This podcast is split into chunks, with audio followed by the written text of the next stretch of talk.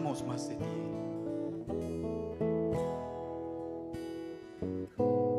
Es nuestro deseo, es nuestro anhelo, Señor, reflejarte.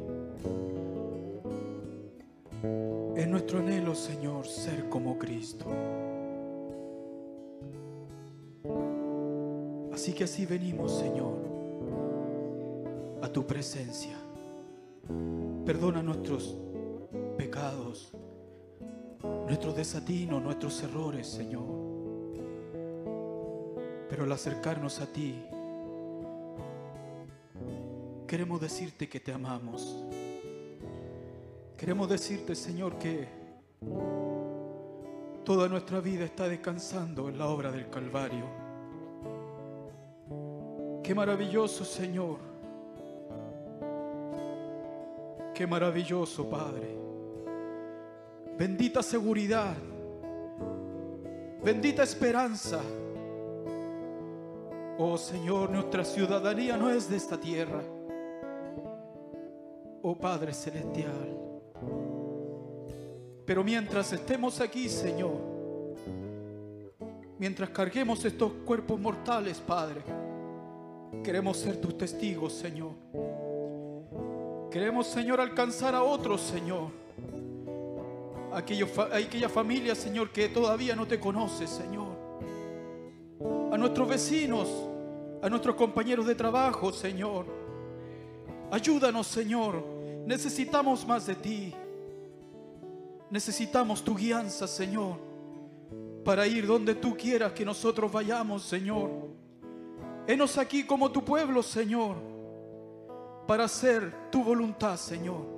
Así estamos en esta mañana. A- a- para eso nos hemos congregado, Señor, para inquirir de ti, para saber cuáles son las noticias del cielo para este día, Señor, en este viernes. Vamos, Señor, la gran obra del Calvario que tú has hecho por nosotros. Te damos la bienvenida, Padre. Te adoramos, te bendecimos, te alabamos, Señor. Gracias, Señor. Gracias, Jesús.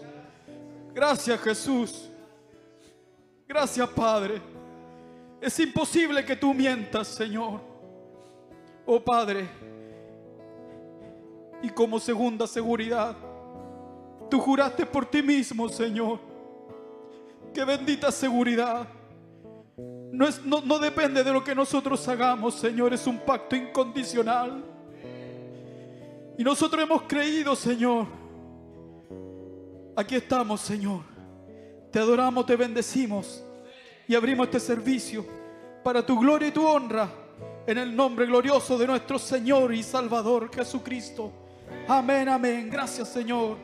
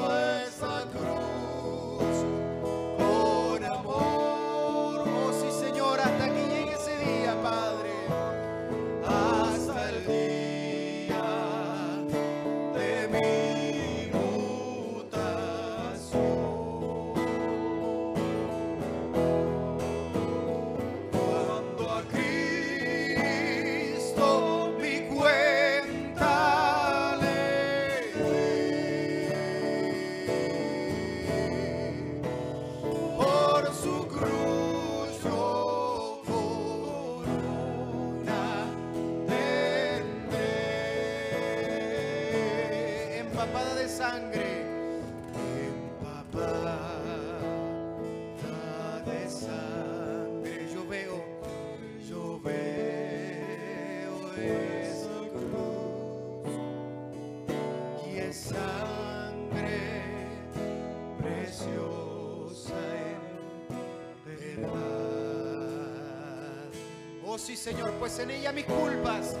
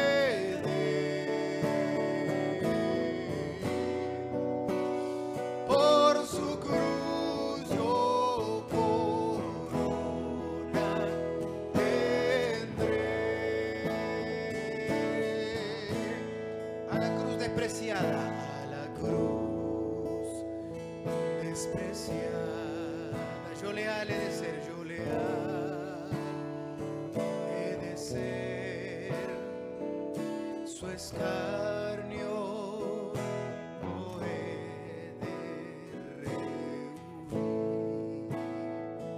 Más un día, más un día, Jesús ha de darme con él.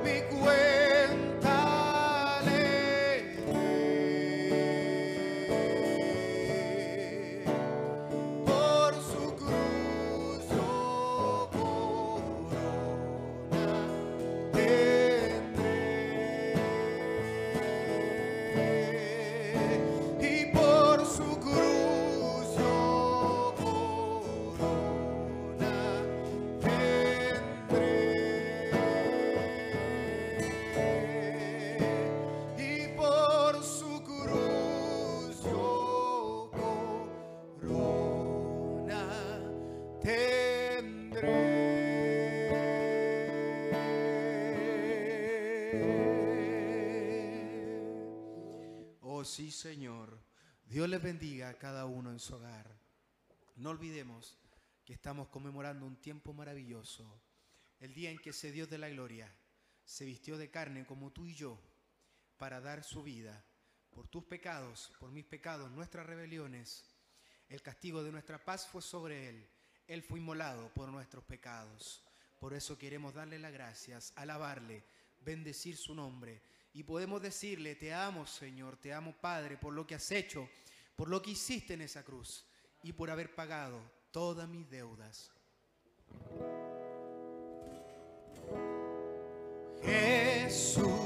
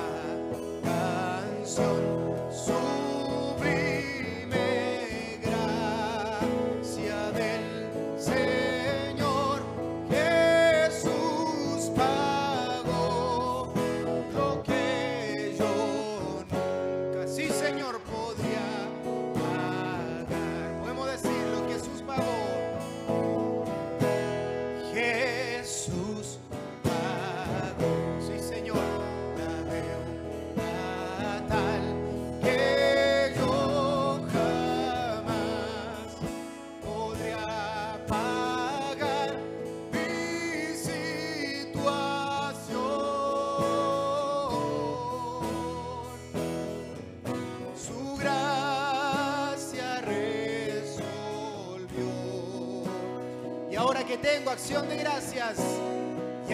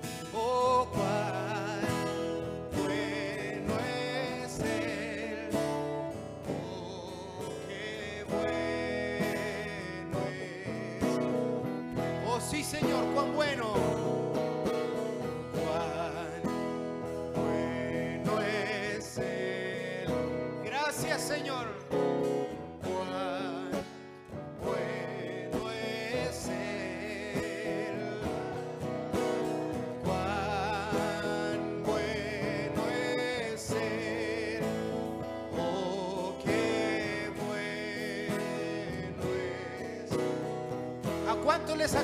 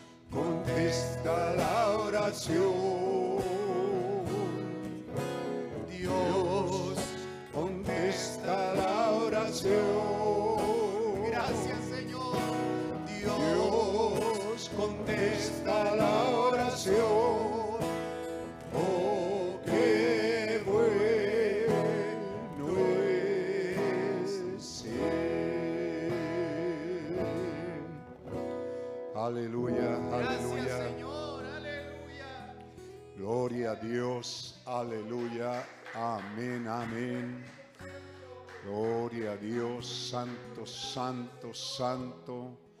Señor Dios es el bendito nombre del Todopoderoso Dios, nuestro amado Señor Dios Jesucristo. Bendito sea su nombre. Con adoraciones, con alabanzas en esta mañana eh, tan opaca, tan reprimida en este tiempo, pero con adoraciones y con alabanza. Desde cada hogar, oh Dios, tu pueblo te bendice, te adora, te alaba, Señor. Desde cada altar familiar, Señor, estamos reunidos, Señor, adorando, alabando, bendiciendo tu nombre, teniendo un buen amanecer. Recibe, oh Dios, las oraciones que fueron hechas sobre tu altar en esta mañana y sobre cada altar familiar. Muchos desde las 6 de la mañana tomaron algún turno, 7, 8, 9, aún las 10. Te damos las gracias, Señor, porque tu pueblo ha estado en acción en esta Semana Santa. El diablo no puede acallarnos ni puede detenernos. Te amamos y te damos las gracias y sentimos que tú te mueves poderosamente en nuestras almas. Gracias Señor. Nos reportamos a ti en esta mañana, dándote las gracias, presentando, oh Dios, estas oraciones, estas acciones de gracia con las que nos hemos acercado, adornando, Señor, tu altar, donde tus hijos, algunos cansados, jóvenes, señoritas, estuvieron anoche hasta muy de mañana, Señor, y seguramente también están hoy día en el servicio. Recibe todas esas acciones de gracia. Gracias te damos, Señor. Bendito y santo es tu maravilloso y todopoderoso nombre. Santo, santo, santo eres, Señor. Nuestros testimonios, nuestras adoraciones, nuestras alabanzas sobre tu altar, oh Dios. Recibe todo lo que tu pueblo te ofrece en esta mañana. Son para ti y para tu gloria. En el bendito y todopoderoso nombre del Señor Jesucristo. También nuestras necesidades son puestas sobre tu altar, oh Dios. Tú conoces, Señor, los debilitados, los enfermos en medio de tu pueblo. Señor, siendo restaurados por tu mano poderosa y tu presencia poderosa en medio del pueblo. Gracias te damos, Señor. Y oramos por aquellos enfermos y afligidos que cobren fe y ánimo y puedan ponerse en pie en el nombre de Jesucristo y declarar sus propias sanidades en el nombre del Señor Jesucristo. Si hay algún enfermo que pueda proclamar aquello, gracias te damos, Señor. Amén. Amén. Amén. Gloria al nombre. Necesito un reloj, por favor. Y entonces a los hermanos en sus casas, eh, saludándoles en el bendito nombre del Señor Jesucristo. A todos los que nos sintonizan, estamos muy felices de la oportunidad que Dios nos da. Así que un saludo a todos los que nos sintonizan, Dios les bendiga. Vamos a comenzar para que ustedes tengan anotado ahí y, en algún momento, si hay alguien aquí que anote la cita y las tenga listas, Génesis 18, por ejemplo, Génesis 18, 21. Génesis 18, 21 y Primera de Pedro 3, 19.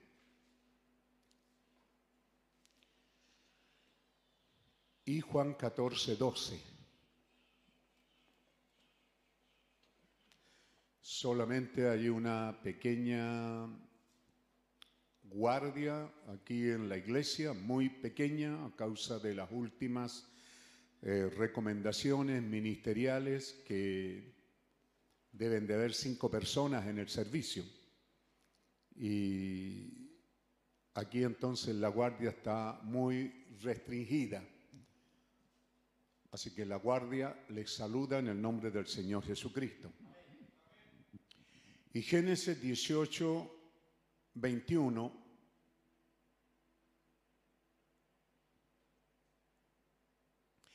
Eh, es una escritura muy conocida, por eso yo a veces me centro en el versículo no más, pero leamos el 20.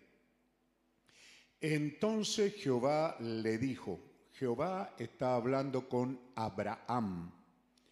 Entonces Jehová le dijo, por cuanto el clamor contra Sodoma y Gomorra se aumenta más y más, y el pecado de ellos se va agravado en extremo, descenderé ahora y veré si han consumado su obra según el clamor que ha venido hasta mí, y si no, lo sabré. Dios bendiga esa buena y tremenda lectura de la palabra del Señor. Si vamos allá a Pedro 3, 19, también vamos a leer el anterior, porque también Cristo padeció una sola vez por los pecados, el justo por los injustos, para llevarnos a Dios siendo la verdad muerto en la carne, pero vivificado en espíritu, en el cual también fue y predicó a los espíritus encarcelados, los que en otro tiempo desobedecieron cuando una vez esperaban la paciencia de Dios en los días de Noé, mientras se preparaba el arca en la cual pocas personas, es decir, ocho, fueron salvas por agua. El 19 otra vez, en el cual en el cual también fue y predicó a los espíritus encarcelados. Y concluimos con un mensaje muy evangelístico para este tiempo en Juan 14, 12. De cierto, de cierto os digo, el que en mí cree, las obras que yo hago, él las hará también y aún mayores hará, porque yo voy al Padre. Dios bendiga la lectura de su palabra. Tomen asiento, hermano. Pónganse cómodos, creo que ya habrán tomado su desayuno. Yo acabo de terminar el mío porque viajamos con mi esposa desde Huelquén a, la iglesia. Comenzamos esta semana con una poderosa y bendita guianza del Espíritu Santo. Comenzamos esta semana sintiendo que era bueno que aquello que hacemos, cierto, lo hiciéramos ahora más unidos como iglesia y que de alguna manera nos encontráramos entre las seis y las nueve de la mañana, nos encontráramos en la oración. Y decimos a esa hora porque algunos alcanzan a orar sus 15 minutos, media hora antes de irse a trabajar. Y no importa porque otros entran, ¿cierto?, en las labores cuando ellos ya se van. Y así hemos estado por esta semana y fue un tiempo muy especial, iglesia, y en la medida que usted pueda retener esta, esta cosa que Dios les ayude. Con los jóvenes hablábamos ayer, ¿cierto? El jueves, quiero unir los dos pensamientos para decirles que era pensando que Jesús estuvo allí en Getsemaní orando y él estaba muy afligido y la Biblia, que es verdadera, retrata el estado de ánimo del Señor Jesús. Estaba muy triste y angustiado. Y él necesitaba orar. Y buscó un lugar apropiado. Es muy importante eso, hermano, ¿ve? Un lugar apropiado. El hermano Branham une eso con conferencia. Cuando los cuatro grandes llegaron a acuerdos para consumar la Segunda Guerra Mundial y vencer a, a este poder que se había levantado, ellos buscaron un lugar especial, hermoso, cómodo, atractivo, que despejara su mente y allí ellos tuvieron su conferencia. Esos cuatro grandes creo que saben quiénes son, ¿verdad? Ahí estaba eh, Churchill, eh, Charles de Gaulle, creo, eh, Truman, no sé cuál, el presidente americano. No, no era Truman, es el que lagó la bomba, el anterior, Roosevelt o Rosenberg. Y Stalin. Esos cuatro se juntaron allí. Y el hermano Branham, ¿cierto? ¿Se acuerda? Ustedes son gente que están siendo instruida.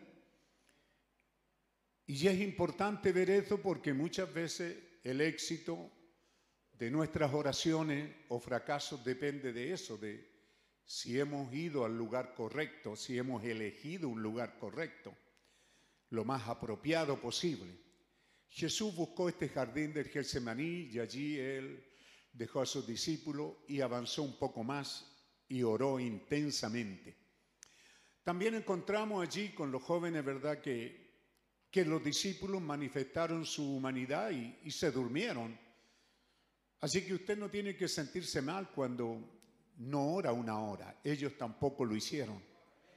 Pero cuando hay una hora de aflicción en nosotros, fácilmente podemos pasar la hora de oración, porque hay una hora de aflicción, como el caso de Jesús. Y también vimos, ¿verdad?, que ahí en el libro de, de Mateo, donde el Señor Jesús enseña a orar a sus discípulos, les dice que no usen vanas repeticiones ni palabrerías, sino que vayan a lo justo, porque Dios nos conoce. Pero que es importante identificar a ese Dios, ¿cierto? Primero vimos el lugar, un jardín, un lugar apropiado, un rincón donde usted orar. Y luego vemos que al orar usted tiene que identificar con quién va a hablar. Y dice, Padre nuestro que estás en los cielos, santificado, venga tu reino. Ahí hay cuatro títulos del Dios Todopoderoso que Él es Padre, Él es celestial, Él es santo y es rey. Es una oración perfecta. Cuando usted va a orar a Dios tiene que identificarlo, tiene que saber con quién va a hablar. Y luego el propósito central de la oración es, hágase Señor tu voluntad. Entonces cuando, cuando vemos estas cosas, cierto que venimos viendo y y dijimos, bueno, tenemos esta semana, que es Semana Santa, y el diablo lanza toda su oscuridad sobre las naciones, Y las, noticias son tremendas, naciones que se están cerrando más que en junio y julio, naciones que están cerrando su salir, su entrar, también Chile, y ahí es donde nosotros estamos, ¿cierto? Y hoy día estamos más encerrados que no habíamos estado en todo el tiempo. Y esto está trayendo muchos males, porque piense usted que hay niños, yo con mi esposa nos ponemos en el lugar de abuelo y vemos, por ejemplo, a, Pedrito, Marco Junior, Brunito, ¿verdad? Eh, que son las nuevas generaciones encerrados sin poder salir a ninguna parte. Y eso comienza a afectar a los niños, bueno, y a nosotros también, los viejos. Así que estamos en un tiempo realmente terrible, hermano, donde el diablo nos amenaza a que nos quedemos en casa y de repente ponemos oído y de verdad así queremos hacerlo. Pero hermano,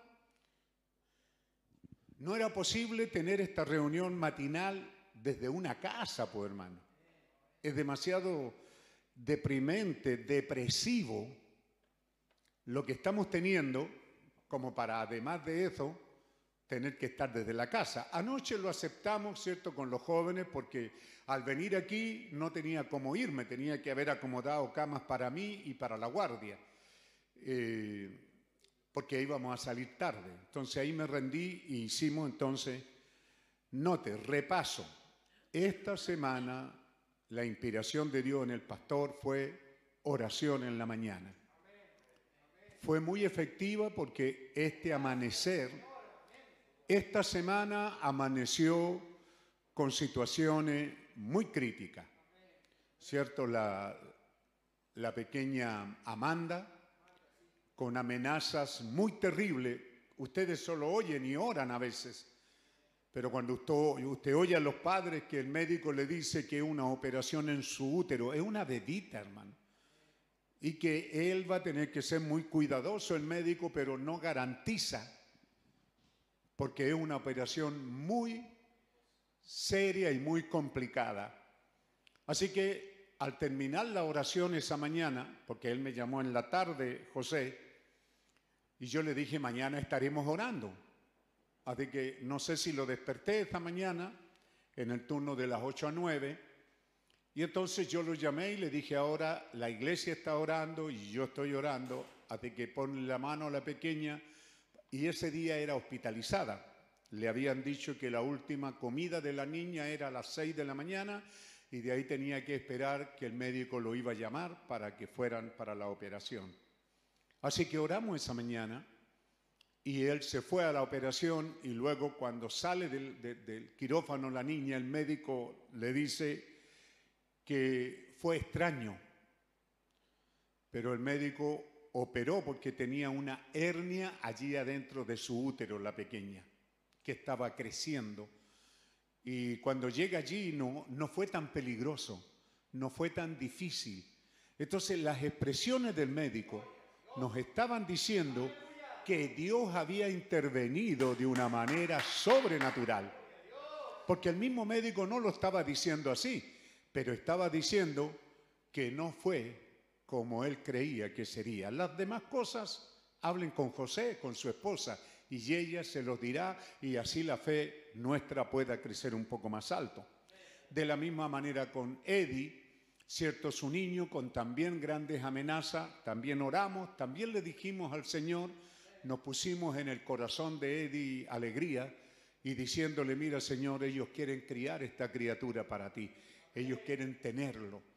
Bueno, y entonces, claro, las voces eran, van y vienen, y yo no escucho eso, mis oídos son sordos a eso, porque así aprendí en el mensaje, a no oír y a no creer lo que el médico dice. Usted puede decir, hermano, pero es que el médico dijo que tenía meningitis y no podemos mentir. Sí, pero no lo diga creyendo eso. Dígalo, el médico dijo eso, pero yo creo que Dios es nuestro sanador. Yo no estoy mirando a lo que el médico dice, estoy mirando a lo que Dios dice. Entonces, esto pasa, a ver que hay gente que habla como diciendo, uy, no, tiene meningitis, y wow, hacen una cosa. No, no es así, hermano. El médico dice que están tratando esto porque puede ser meningitis y eso ya es mortal, eh, qué sé yo, su mente, su corazón. Le están diciendo a los padres que se preparen para sepultarlo. Entonces, si usted hace alarde de eso, el diablo toma lugar, pero si usted ignora al diablo, dice, eso, eso no. Además de eso, este diablo ya lo hemos vencido cuántas veces, novia de Jesucristo. Lo hemos vencido y de eso usted tiene que acordarse que este diablo ya lo... Satanás, ya llegaste tarde, ya te vencimos. Así que hermano, de la misma manera con nuestra hermana Rosita, estaba muy grave ese mismo día y también esta misma mañana al orar por estos niños, también oré por Rosita. Y cuando estaba terminando de orar, sentí la presencia del Señor de una manera muy dulce que pasó en esa hora de la oración y entonces me di cuenta que todo estaría bien. Era una hora negra para todos estos hogares. Pero sentir esa pequeña nubecita que te dice que todo está bien y ahora podíamos descansar tranquilamente y nos hemos gozado con las noticias de mejoría. Así que hermano, la oración ha sido un éxito. Si puede continuar con ella, no está obligado a orar una hora no se obligue, hágalo en amor y el tiempo que usted converse con Dios, a lo mejor no necesita una hora. No sé cuánto tiempo le toma a usted en santificar a Dios. Santo Señor, bendito es tu nombre, te adoro Señor, te bendigo. Si yo no sé cuánto demora en derramar su corazón. También decirle, perdóname Señor, soy un mortal lleno de errores, lleno de fallas, lleno de pecados. Son cosas que están insertas en la oración. Pero luego usted entra de lleno al tema y le dice, esto es Señor, por lo que estoy delante de tu presencia. ¿Ve? Lo medular de la oración es el día que estamos viviendo. Eso es lo importante. Y lo medular de la oración, pueblo de Dios que me están escuchando esta mañana, y puede que no predique, a lo mejor solo hago esto pero qué importante es que usted considere esto, que hay cosas que fueron dichas por un profeta, como por ejemplo el tercer jalón. Para que el tercer jalón se manifieste tiene que venir la preapretura. Pero entonces, hermanos, si esto que estamos viviendo es la preapretura, ¿qué si lo es? ¿Ve? Entonces, el tercer jalón es esa presencia indiscutible, fiel, verdadera y real de Jesucristo en medio de su pueblo. Ese es el tercer jalón. Y ese tercer jalón tiene cinco manifestaciones de su presencia, de su realidad. Eh, también le llamamos cinco manifestaciones de la palabra hablada. El tercer jalón tiene resurrección, un pececito resucitó porque el mensajero que estaba allí recibió la orden y le dijo, te doy vida, pececito. ¿Se da cuenta? Era la palabra hablada trayendo resurrección a algo de la creación de Dios. En este caso, esa resurrección fue para un a ver si no decimos animal, un ser viviente de la naturaleza. Un ser viviente, un animal. ¿Qué? Un ser vivo. Tómelo bien, un ser vivo creado por Dios. Y si en Génesis 2 me está siguiendo, allí hay un ser vivo que Jesucristo creó el último, ¿cierto? Y eso es un ser vivo, un ser que pertenece a, esta cadena de animales, pero parece que hay otro nombre ahí, eh, que abarca toda la naturaleza, los seres vivientes, de estos seres vivientes. Pero este ser viviente, Adán, cambió cuando Dios sopló sobre él. Entonces este animal o ser viviente ¿Ve? Se da cuenta, ahora pasa a ser un hijo de Dios porque tiene del Espíritu de Dios en él. Dios sopló en él. Así que cuando Dios resucita al pececito es para decirle que si Dios habló a un pececito que no tiene alma y que estaba muerto y escuchó y vivió, ¿cuánto más un ser viviente que tiene alma? Entonces, hermano, esa es una manifestación. ¿Cuál es la que sigue? Creación. Donde no hay ardillas, vinieron ardillas y vino a vivificar la palabra de, creo que es, em, tenemos ahí Marcos, ¿no? 11.22 parece que es por ahí, esa cita.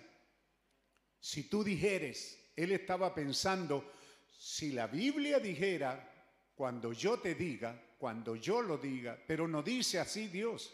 Dios dijo, si tú dices.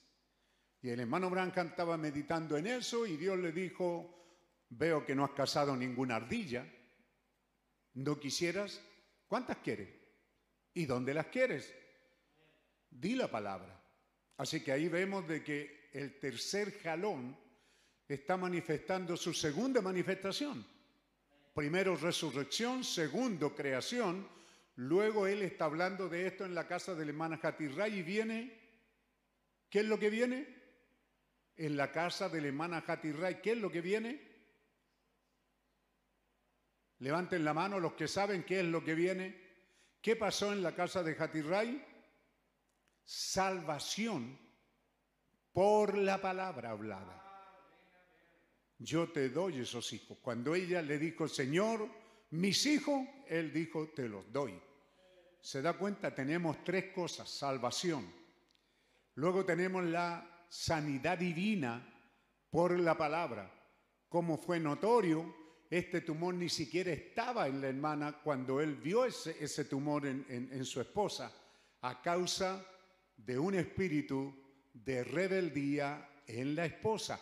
¿Cómo vino este tumor a la esposa? ¿Alguna mujer que está ahí puede levantar la mano para entender que sabe por qué le vino este tumor a la hermana Meda? Porque le tiró la puerta al profeta. Le trajo el hijo, ahí está tu hijo, le dijo, castígalo, taratata, y entonces ella salió y cerró la puerta con un portazo. Y Dios le dijo, llámala y dile que lea la escritura cuando Dios le escupió la cara a María en el desierto. Y el profeta tuvo que ir y decirle, querida, el ángel que estaba ahí no se agradó de tu actitud. No debiste hacer eso. Son cosas, hermano, que hay que meditar por el día que estamos viviendo. Esto le hace ver, hermana, ¿es esa mi actitud todavía? ¿Así actúa usted con su esposo? ¿Así le falta el respeto a su esposo? ¿Le tira la puerta? ¿Le contesta? ¿Cómo decimos en Chile? ¿Le hace coleo? ¿Le tira la... ¿Ah? O es su Señor.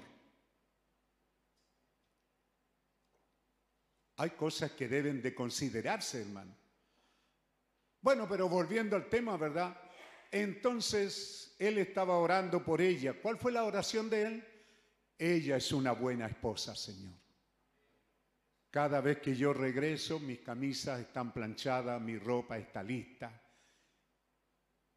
Ella es lo mejor que pudiste darme. Ella no es así, estaba alterada por la crianza de los hijos, así que perdónala. Entonces ahora el profeta intercedió por ella y el ángel de Dios bajó y le dijo, lo que tú digas. ¿Y qué fue lo que él dijo? Señor, antes que el médico la toque, que ese tumor desaparezca. Entonces tenemos cuatro manifestaciones del tercer jalón. ¿Y cuál es la quinta? ¿Cuál es la quinta? Control sobre la naturaleza. Él dijo, tormenta, cesa y regresa y que haya sol por cuatro o cinco días. Entonces, cuando, cuando nosotros, hermano, cuando usted oye hablar del tercer jalón, el primer jalón es sanidad divina. El segundo jalón es discernimiento. Dicho de otra manera, el primer jalón o, la primera etapa también él lo, lo, lo usa junto, ¿cierto? Es la predicación del Evangelio con sanidad y todo eso. El segundo jalón es cuando él conoció las intenciones del corazón de ellos. Y los 70 se fueron en Juan 6 creo que es. Y el tercer jalón fue ir a predicarle a las almas encarceladas y sin ninguna posibilidad de salvación. ¿Se da cuenta? Entonces cuando, cuando él habla que el tercer jalón está a la mano, está hablando de que este jalón, este tercer jalón, tiene diferentes cosas con él. Y que en este día, Viernes Santo, el Señor ha puesto en mi corazón que se los recuerde un poco. No tanto les predique, sino que les recuerde para que ustedes mismos se interesen en la salvación de sus almas, para que se queden sus vidas a la luz de la Escritura, para que nos estemos examinando, porque lo que leímos aquí en, en Pedro, ¿verdad? Él fue y predicó a los espíritus encarcelados.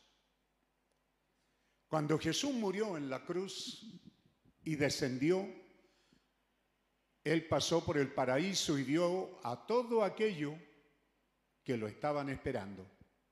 No se mostró a ellos, solo pasó por ahí.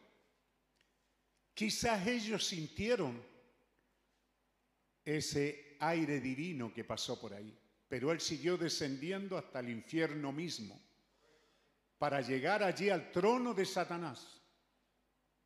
Pero antes de llegar al trono de Satanás, él pasó por las almas encarceladas. Él fue a la cárcel y se presentó. Y aquello aquella cárcel de los días de Noé, él se presentó y les dijo, yo soy de que Noé predicó. Y ustedes lo rechazaron. Y yo estoy aquí no para venir a salvarlos. Yo estoy aquí para notificarlo que no tienen ninguna posibilidad de salvación porque su tiempo era allá arriba cuando el mensaje vino. Luego fue a otra cárcel, a la cárcel de los días de Lot. Y les dijo, yo soy aquel. Ahora, lo leímos, ¿lo tienen ahí? Génesis 18. ¿No le parece rica esta escritura ahora? Con un poquito más ingrediente de lo tanto que le hemos sacado, ¿verdad? ¿Ah? ¿Cuántos viejos hay ahí que están conmigo esta mañana, como, como siempre cito Checho Pastén, hermano Ponce y tantos que han estado del principio, que han oído esto y a veces hasta el cansancio, por decir así? Yo me acuerdo que allá en Tucson había un hermano que le llevaba anotado el hermano Isaac los mensajes que predicaban y las veces que había repetido un mensaje. Y yo me gozo porque aquí también, un día Pastene me dijo, pastor, pero usted predicó el año pasado, no sé, tantas veces de Ruth. Así que es bueno que ustedes vayan siguiendo lo que el pastor va predicando. Pero también es bueno encontrar nuevas cosas aquí. Y aquí dijimos entonces Jehová le dijo a Abraham, por cuanto el clamor de Sodoma, ¿ve? Por cuanto, por cuanto el pecado, por cuanto la inmundicia, por cuanto las aberraciones y todo lo que ha sucedido en Sodoma, ha subido hasta mi presencia. Pero no solo ha subido, escuchen bien pueblo de Dios esta mañana, sino que descenderé ahora y veré si han consumado su obra según el clamor que ha venido a mí. Y si no, lo sabré. Abra su mente y corazón. Entonces, Jehová, el Dios Todopoderoso, fue a Sodoma y Gomorra. Si usted nota la escritura, los dos ángeles que estaban con él, Sergio Pastene, habían ido a Sodoma y Jehová se quedó con Abraham, él solo con Abraham. Mientras tanto, Oral Robert y Billy Graham están en Sodoma predicando. Ve, allí está la primera y la segunda etapa. Pero la tercera es Dios diciendo, yo descenderé, yo voy a ir a Sodoma y voy a ver por mí mismo. La pregunta es para ustedes, ¿lo hizo? ¿Qué cree usted? Y se apartaron de allí los varones y fueron hacia Sodoma, pero Abraham estaba aún delante de Jehová. Esto fue tan serio, se acercó a Abraham y dijo, ¿destruirás también al justo con el impío. Y entonces hemos colocado esta cita con Apocalipsis, el mensaje de la brecha, donde la voz, ¿cierto? Le pregunta a Juan, o Juan está llorando porque no hay ninguna posibilidad, nadie aparece, pero el anciano le dice el león de la tribu de Judá el león, juicio consumado. Pero cuando Juan se volvió, lo que vio fue un cordero. Así que usted tiene allí un cordero león. Hay un traslape muy íntimo entre una cosa y la otra. La misericordia se está terminando y el juicio está entrando. Qué día tan filudo en este Viernes Santo, cierto Dios coloca en mi corazón decirle que por favor consideren el día que están viviendo. Ese día que es cordero o es león. ¿Es cordero o es león? Porque el anciano le dice, el león, no tema, ahí viene el león, él ha prevalecido. Pero cuando Juan se da vuelta para verlo, no ve un león, ve un cordero ensangrentado que viene de grandes batallas. Es el cordero león. Entonces eso le está diciendo que el cordero es misericordia. El león es juicio. Y eso mismo es lo que está mostrando aquí en Génesis, que usted tiene la misericordia de Dios llenando el corazón de Abraham en tiempo de juicio. Porque Abraham le dice, ¿destruirás también al justo? ¿Ve? ¿Dónde está el espíritu de Cordero? En Abraham. Porque en Dios ya se está manifestando el espíritu de juicio. Yo vendré y los destruiré. Yo lo veré por mí mismo. El profeta dice, ese es el león que hizo una visita a Sodoma y Gomorra y dijo, no hay cómo regresar. ¿Por qué? ¿Tan grave era el pecado? No era solamente lo grave del pecado de Sodoma y Gomorra, sino que lo grave era es que ninguno, ninguno se arrepentiría allí.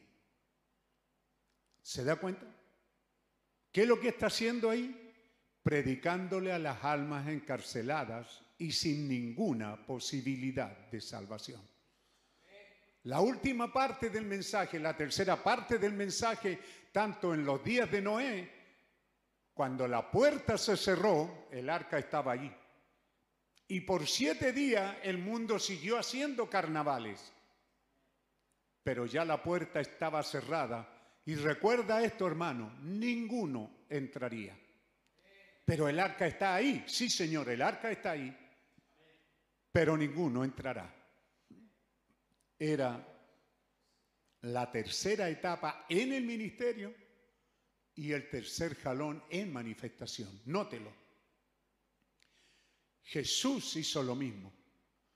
Él viene y predica sanidad divina, luego predica discernimiento y luego la palabra hablada. ¿Se da cuenta? Pero cuando él ya predica esto último, ¿dónde, dónde está la palabra clave? Dice el hermano Branham. Está cuando él sube al pequeño monte, porque no es un gran cerro, no es como la cordillera que usted tiene aquí, es un cerro, ni se notan. Todos son lomas ahí en Jerusalén, una aquí, una acá. Pero usted está ahí y no sabe que está arriba de una a veces. Son pequeñas lomas. Y Jesús subió ahí y miró sobre todo Jerusalén. Miró el reloj y se dio cuenta que la segunda etapa había terminado y la tercera estaba a la mano. Entonces Jesús dijo, Jerusalén, Jerusalén ¿Cuántas veces quise juntarte como la gallina junta sus polluelos debajo de sus alas? Y tú no quisiste. Tu hora ha llegado. No habría ningún salvo de ahí en adelante. Dios estaba retirándose para predicarle a las almas encarceladas no hubo ningún salvo tampoco cuando Tito rodeó Jerusalén y la sitió y la quemó y la destruyó hasta las raíces. No hubieron convertido. Entonces, volvemos a Génesis 18. Espero no, no confundirlo. ¿Los he confundido mucho? ¿Están poniendo atención? ¿Están siguiendo? Entonces en Génesis 18 ve, Dios está con Abraham. Manda a los ángeles. Pero él dice, iré y por mí mismo veré. Si ya Sodoma, voy a, dar una visita. ¿Hay algún salvo? Aparte de Lot, ¿hay alguno más? Los ángeles tuvieron que forzar a las hijas, tomarlas de la mano y sacarlas. Pero la mujer de Lot, la mujer de Lot, solo hizo una corta caminata y luego miró a Sodoma para ver dónde estaba su ciudad amada, su shopping, sus centros comerciales, su boutique, sus tintorerías, sus cortes de pelo. Ella miró todo lo que amaba y se dio cuenta que ella no saldría. La tercera etapa estaba en acción. La tercera, el tercer jalón está hablando de Dios mismo siendo manifestado. Dios mismo siendo manifestado. Pero lo terrible de es que está predicando a un mundo que no tiene salvación. Entonces, por eso que es el 10 de noviembre del 63 después de los sellos que él predica alma encarcelada. Y puedes buscar ahí 28 de julio del 63, es Cristo en Misterio Dios revelado. Es donde él dice, termina el mensaje y dice, son las 2 de la tarde. La segunda etapa ha pasado la tercera está a la mano en aquel tiempo. Entonces puede darse cuenta, hermano, en el mundo de sonámbulo y de zombie en el que usted está caminando, donde hay gente con la que usted se roza que no tiene ninguna posibilidad de salvación. ¿Por qué? Porque Él lo está diciendo en mensajes tan extraordinarios que hemos predicado. Y claro, cuando el pastor entra en esto, quisiera ponérselos ordenaditos a ustedes ahí en línea. Como es diciembre del 62, cuando Él predica el mensaje, señores, esta es la señal del fin. Y allí muestra esta tercera etapa o tercer jalón viniendo Y luego entra los sellos y llega al séptimo sello y en el séptimo sello una y otra vez nos dice que no puede decir qué es el séptimo sello. Él me dijo que no se los diga. Pero estamos en una hora crítica. ¿Por qué hubo silencio en el cielo casi por media hora? ¿Por qué Dios en ese séptimo sello, Él puso que nada se moviera? Entonces cuando usted tiene predicadores por el mundo que salieron diciendo esto es esto, esto es esto, esto es esto, es porque ellos creyeron que algo se movió en el cielo. Pero la Biblia dice que nada se movió y no hubo ningún ruido tampoco. Y en el séptimo sello Él dice que no ha sido dado a conocer al público. Yo sé lo que es, dice Él. Y luego Él dice, es el tercer jalón. Y el tercer jalón es su venida. Y cuando Él comience su manifestación de su venida aquí en la tierra, entonces el mundo tiene que estar entrando en una fase terminal. ¿Cómo lo sabremos? Dice él. Con todo el respeto que usted se merece, amada hermana, porque yo no tengo ningún interés en herirle a ustedes, ya he, herido durante demasiado tiempo. ¿Mm? Y muchas veces mientras hería a la gente, siguen haciendo lo peor. ¿Ve? Entonces, aquí en la alma encarcelada hoy, donde nos está hablando de esta tercera etapa, él está hablando, y quiero leérselo directamente, yo sé lo que es, pero y tengo espinazo para decírselos también. ¿Ah? No, no crea que me queda grande el poncho. No, sí tengo, pero me encanta más si se los leo mejor directamente de cómo él lo dice. ¿Mm? Entonces estoy por ahí por la página 33, por ahí por la página 33 dice en el párrafo 210, recuerden, ella que vive en placer. La mujer, ¿ve? Viviendo en placeres, muerta en delitos y en pecado, pero creyendo que está viva. Así que, gracias, colóquenlo por ahí. Él dice, ¿ve usted lo que ha hecho el mundo de la mujer? han hecho de la mujer una diosa. Y la mujer subió sobre ese asunto de, concreto donde ponen la estatua, sobre esa base. ¿Ah? Podio, no. Donde, colocan la estatua tiene un nombre esa base. La han puesto ahí como una diosa. ¿Ve? Y todo eso comenzó. ¿Cómo comenzó todo esto de que la mujer ha venido avanzando hasta este día en que hoy día es la diosa y quiere hacer las cosas solo a su manera? Y lo que ella dice y hace está bien y lo que hacen los hombres está mal. Y como el mundo está lleno de homosexuales, tampoco le han salido al encuentro. Pero ve,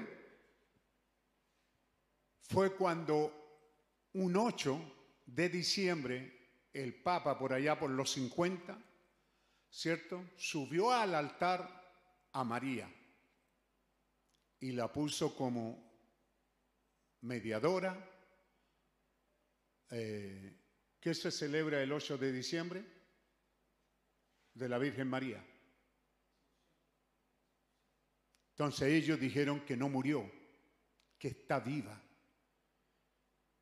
Y las iglesias comenzaron a llenarse de mujeres adoradoras de mujeres, porque lo que querían era una líder.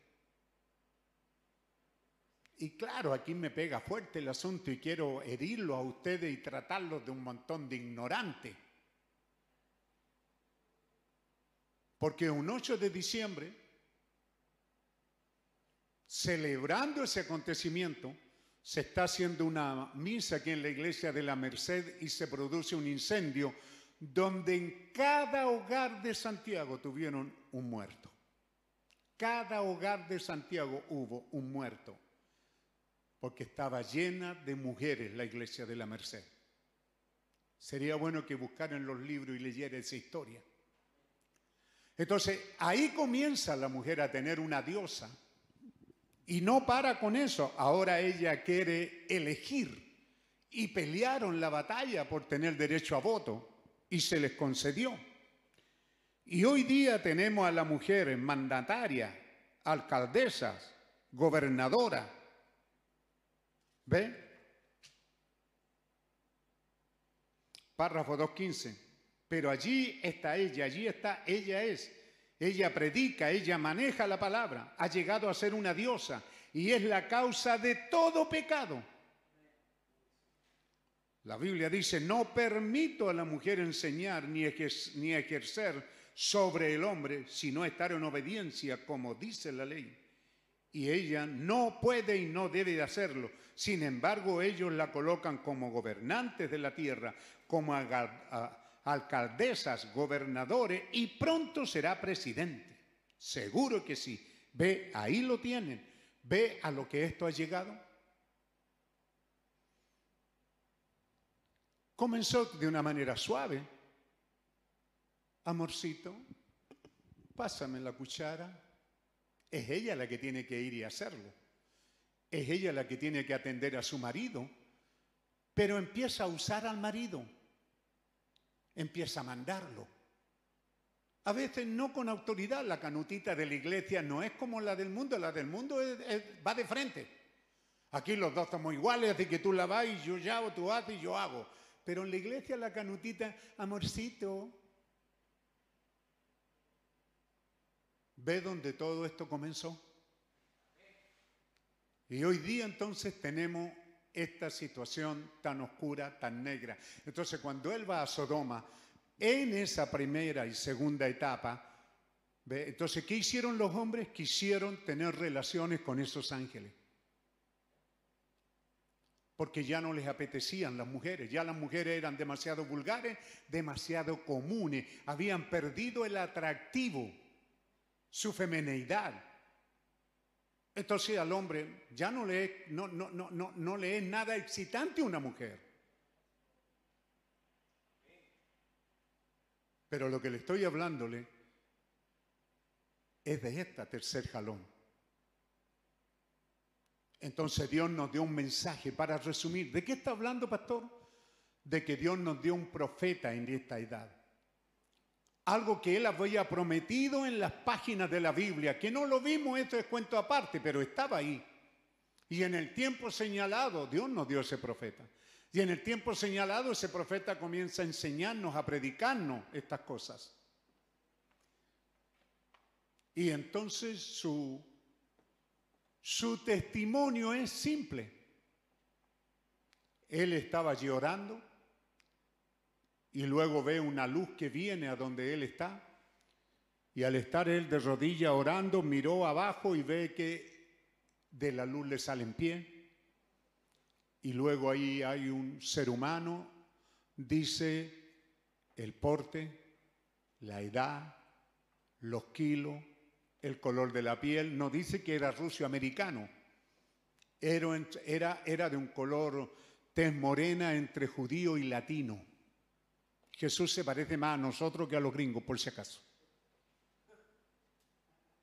Estaba con los brazos cruzados, pero con una mirada dulce, que cuando él habló y le dijo, yo estaba temblando de miedo, y usted también estaría, dice, en la presencia de ese ángel, cuando el ángel vino a mí. Ve, él cuenta esa historia. Y luego oye la voz, que era una voz suave, serena, suave, mansa, dulce, que lo aquietó a él, más allá de la voz de la madre que aquieta al bebé. Él nos hace un cuadro completo de esta persona. Y luego le dice que este personaje le dice, yo vengo de la presencia del Dios Todopoderoso. Y vengo, te traigo dos señales con las cuales tú administrarás. Una es sanidad divina y el otro es discernimiento. Conocerás hasta los pecados que ellos han cometido. Conocerás las intenciones que tienen en su corazón. Así que él dice que manejó, trabajó, caminó en la primera etapa algo de cinco o seis años. Fueron el tiempo tremendo de sanidad divina de una manera maravillosa. Sacudió al mundo entero, trastornó al mundo entero. Los pentecostales, que eran grupitos de gente, los menores, porque las grandes iglesias eran las metodistas, las anglicanas, los bautistas. Los pentecostales eran grupitos pequeños, pero recibieron esa sanidad divina y crecieron en esos cinco o seis años hasta sobrepasar a las más grandes iglesias, porque recibieron la primera etapa. Pero luego vino la segunda, discernimiento.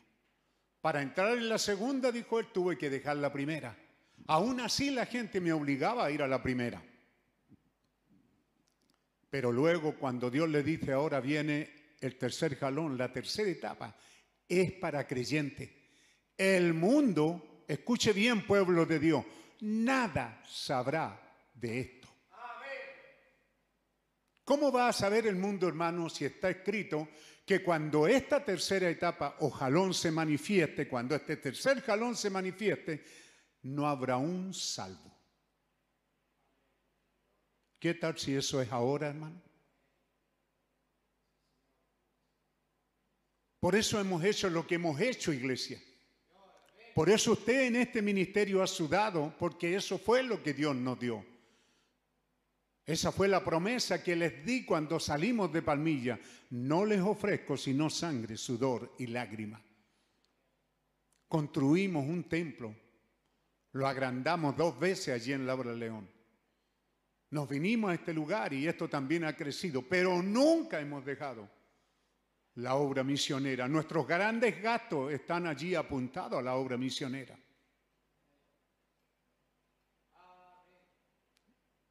Y para la obra misionera local es lo mínimo que gastamos.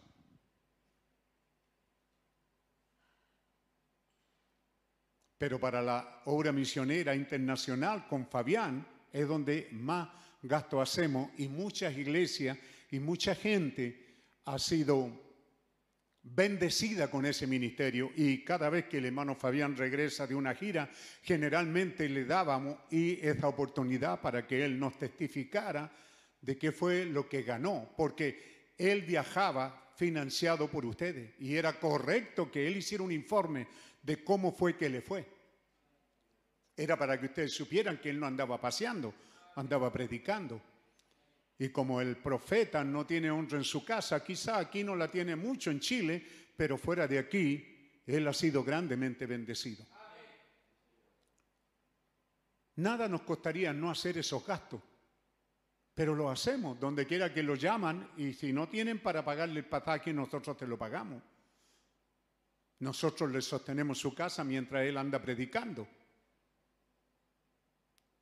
¿De qué manera cree usted que sería? Es así como funciona. Y aquí en la medida, ¿cierto?, de lo que podemos a, los hermanos que, que, están, como el hermano Damián, respaldándolo, ayudándolo, porque él tiene un grupito pequeño y los arriendos son carísimos ahí en Antofagasta. Cuando los ministerios crecen ya dejamos de ayudarlos, ya se sustentan por sí mismos. Pero hemos tenido en nuestro corazón el evangelismo, no se quede en casa sin hacer nada, salga con un folleto. Vaya y repártalo, aquí hay folletos, venga a pedir y salga a repartirlos. Salga a predicar el Evangelio. Vívale a tus vecinos que usted, y dígatelo como decíamos anoche a los jóvenes, no se queden callados, díganle, soy cristiano. El católico ni tomó esa decisión, hermano. A él lo llevaron en brazos cuando era una guagua y lo bautizaron y él dice, soy católico. Mi mamá me llevó. Y nadie le dice nada. Pero si tú, jovencito, le dices, no, yo, yo voy porque, ah, te lleva tu mamá. Ve, a ti lo hacen débil. Pero Jesús dijo que yo confesaré al que me confesare. Así que tienes que decirlo en tu trabajo, en la escuela, soy cristiano, soy bautizado por mí mismo. Mi mamá y mi papá no me llevaron a las aguas del bautismo, no me llevaron ni de la oreja, ni de la mano, ni en brazo. Yo fui, yo pedí ser bautizado. Pero uno de estos días, dice el profeta, la puerta se cerrará. Y él dice, 1963 dice, ¿y qué si ya se cerró? Porque la tercera etapa ha sido vindicada. El tercer jalón ha sido vindicado en la tierra. El tercer jalón ya para, para el final del 60 o para el 65 ya había vindicado que tiene poder cinco manifestaciones de la palabra hablada. Entonces usted me dice, hermano, ¿qué tanto orar? Es verdad. No tienes que estar ahí rezando, pa, pa, pa, pa, pa, pa, pa, pa, Señor, ayúdame, Señor, bendíteme, Señor. No.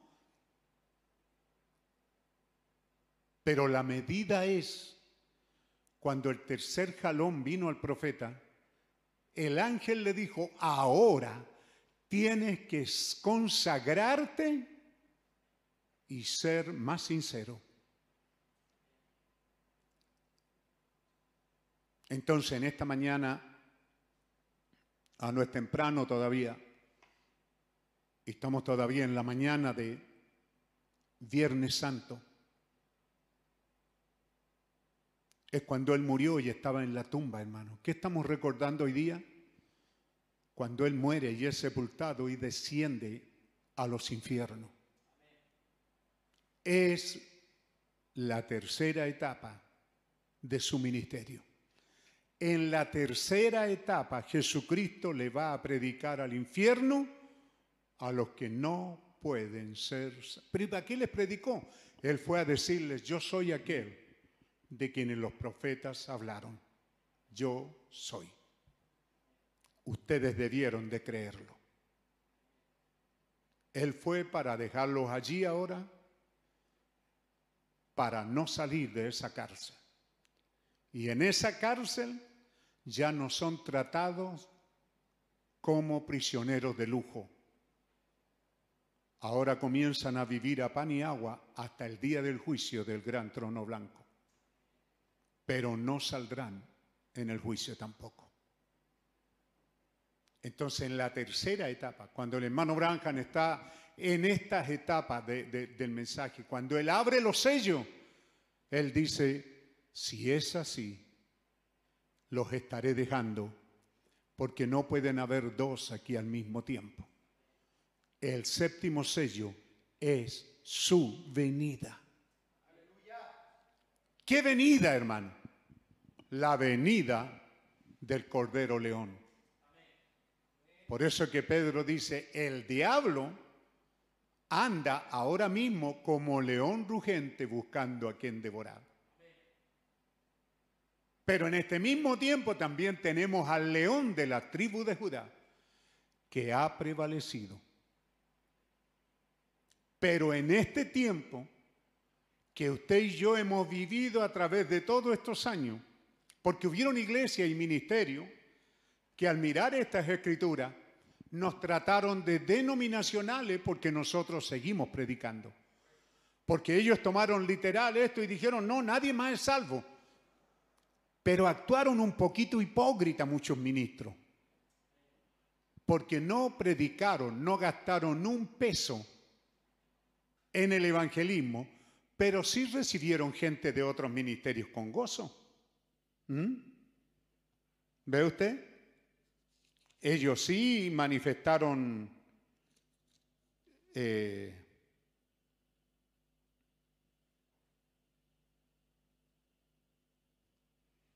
interés. Ellos no hallaban cómo sacar gente incluso de esta iglesia. Porque esta iglesia seguían teniendo, le predicamos a los niños para que la iglesia no menguara. Tuvimos esa visión. Pero otros dijeron, no hermano, si ya la tercera etapa empezó y no hay, no hay, no hay que predicar, ya no hay convertido. Entonces por eso yo digo, son unos payasos, porque hace 20, 30 años decían que ya no hay más convertidos. ¿Ah? Ellos no salieron a predicar, los pastores se enriquecieron, tomaron todo su dinero para vivir una buena vida y no gastaron un peso en la obra evangelística. Pero resulta que tampoco se han ido. Entonces no entendieron de que Dios pudiera ser que tenía un alargue, pudiera ser que estos siete días de Noé en el arca, cuando la puerta se cerró hasta cuando los juicios vinieron, pasaron siete días. ¿Se da cuenta? Siete días que el arca les estuvo predicando a los perdidos, porque aun cuando la lluvia comenzó a caer y hubo gente que corrió al arca y gritaron y clamaron, ábrenos, ábrenos, ábrenos, ahora creemos. Había un problema la puerta había sido sellada por fuera. Noé no tenía llave, porque siendo un corazón de abuelita, como nos dicen a los pastores, seguramente Noé hubiera abierto la puerta y el arca se hubiera hundido con tanta gente. Pero fue Dios el que cerró la puerta y la selló. Y aunque ahora vinieron por miles y a medida que el agua subía y la lluvia seguía y la gente estaba muriendo, miles vinieron. Usted dirá, ¿arrepentido? Sí, pero ya no había tiempo. ¿Qué tal si la caminata que usted y yo estamos haciendo es ese tiempo cuando ya nadie más entrará? Usted debió de haber puesto las pilas hace un tiempo atrás que Dios le ha venido diciendo, cuide su hogar, cuide sus hijos, anímelo, permanezcan en esto. Porque todo lo que Dios estaba queriendo de nosotros era permanecer. No nos puso carga. ¿Mm? Usted tiene en el final de los sellos, el séptimo sello al final. Vivan vidas cristianas, no le agreguen nada. Preciso, exacto, lleno de amor, de bondad, de gracia, fiel, verdadero el mensaje. No levanten a ningún hombre. No le den gracia a ningún hombre. Permanezcan viviendo vidas cristianas.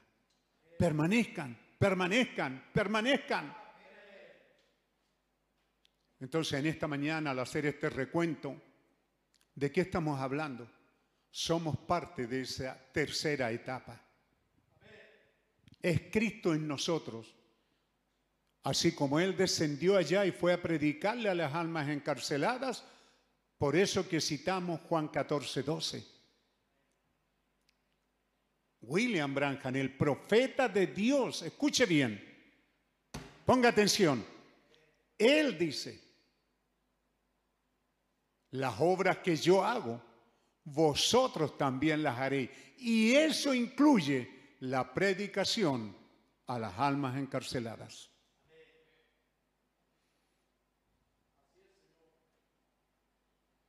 ¿Ve dónde estamos? ¿Cuándo sucederá esto? Cuando comience la apretura. Entonces ustedes verán esto ser manifestado en una mayor escala. Cuando el hermano Branham entra a la tercera etapa, él estaba todavía en la segunda, pero él dice, pero voy a comenzar a probar la tercera, si ya está funcionando. Y eso es lo que Dios quiere que usted haga. Comience por creer el tiempo que estamos viviendo. Comience por creer que aquí en el siglo XXI, Semana Santa, nos encuentra en la única vez en muchas partes de la historia del mundo en que no estamos celebrando esta fiesta. No estamos teniendo hoy día un culto maravilloso de Semana Santa. Tampoco lo tendremos mañana. El domingo habrá una transmisión como esta. ¿Cuántos de los creyentes están muriendo en sus casas? ¿Cuánto estar agónico? cómo el diablo está logrando su objetivo. Pero Dios le dice al creyente, mantente y sigue adelante. Pero tú mantente y sigue adelante. ¿Qué otra cosa puedo hacer? Nada más. Porque eres un testigo a un mundo moribundo. Eres la epístola leída, la carta que Dios ha dado para leer. Ustedes son esa carta leída. Vayan por el mundo y digan que son cristianos, que se arrepintieron, que se bautizaron en el nombre. Yo no, yo no, yo no soy evangélico. No creo que la iglesia salva. Yo soy un cristiano nacido de nuevo y lleno del Espíritu Santo. ¿Y cómo sabes tú que Él tiene el Espíritu Santo? Porque Él quitó mis viejos hábitos. Lo que yo era, Él me lo quitó. Dejé de serlo. Camina por la vida y da testimonio de lo que eres. Mírate al espejo, ¿eres el, el mismo malhumorado? Tienes que comenzar a vencer eso. Porque hay promesa divina de Dios que Él no nos dejará en el tiempo de la vejez ser unos evangélicos viejos y derrotados, mientras más viejos con una fe más madura, más fuerte y más positiva, débil en la carne, pero más fuerte en fe, más fuertes en el espíritu. Entonces, hermano, cuando Él dice 1900, en el mensaje Cristo, el misterio de Dios revelado, vuélvanse hacia atrás, dice, y ustedes verán el reloj marca las dos de la tarde.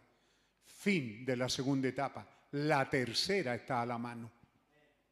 ¿Y cuál es la tercera? Predicar a las almas encarceladas. Estamos predicando a gente que no se arrepiente. Nos gozamos cuando algunos están tomando decisiones en medio de la pandemia. Un buen grupo de gente se ha bautizado. Gloria a Dios. ¿Será que Dios tiene por ahí algunos peces todavía?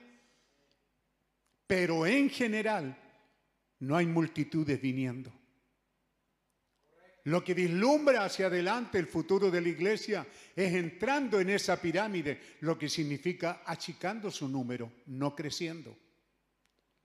Así que cuando nosotros miramos el número y hace dos años o antes de entrar en la pandemia éramos 500 y ahora acá en plena pandemia todavía somos 600, o sea, ha crecido, pero eso no debería gozarte mucho.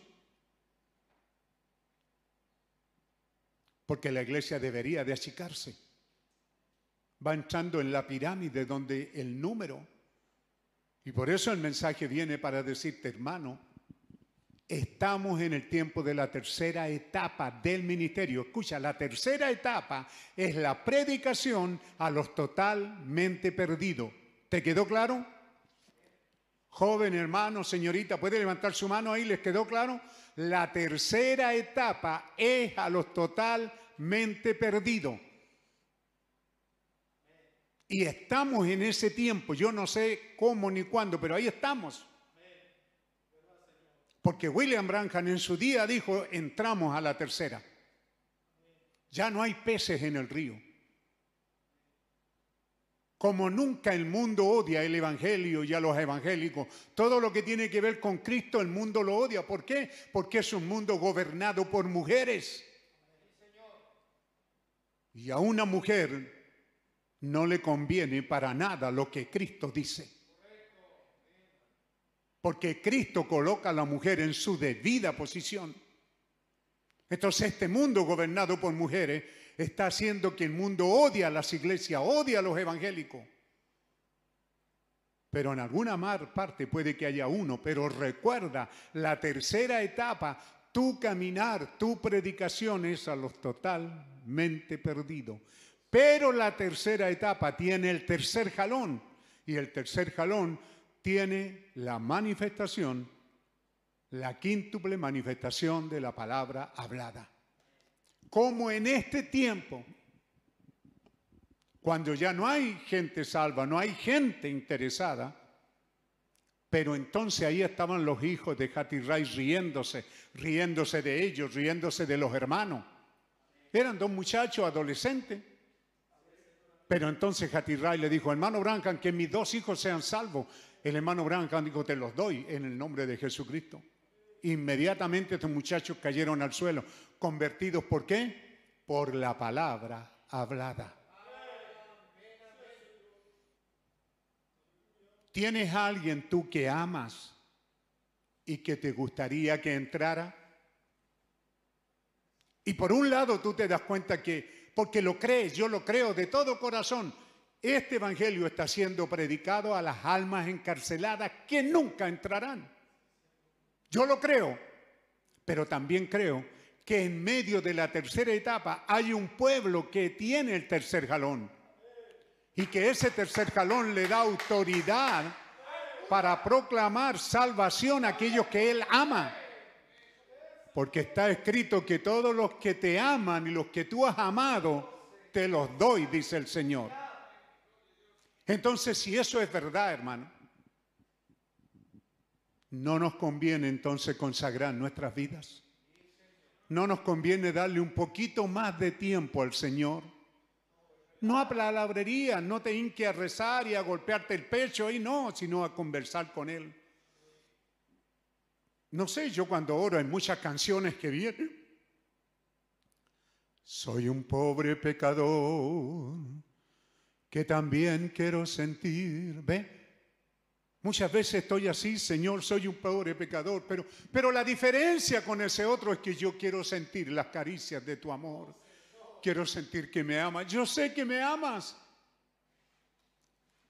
pero quiero sentir que me tocas tu mano sanadora me sana, me liberta. Quiero sentir que los efectos de, esta de este tercer jalón están aquí. Quiero creerlo, Señor, si en algún momento necesito echar mano de ello.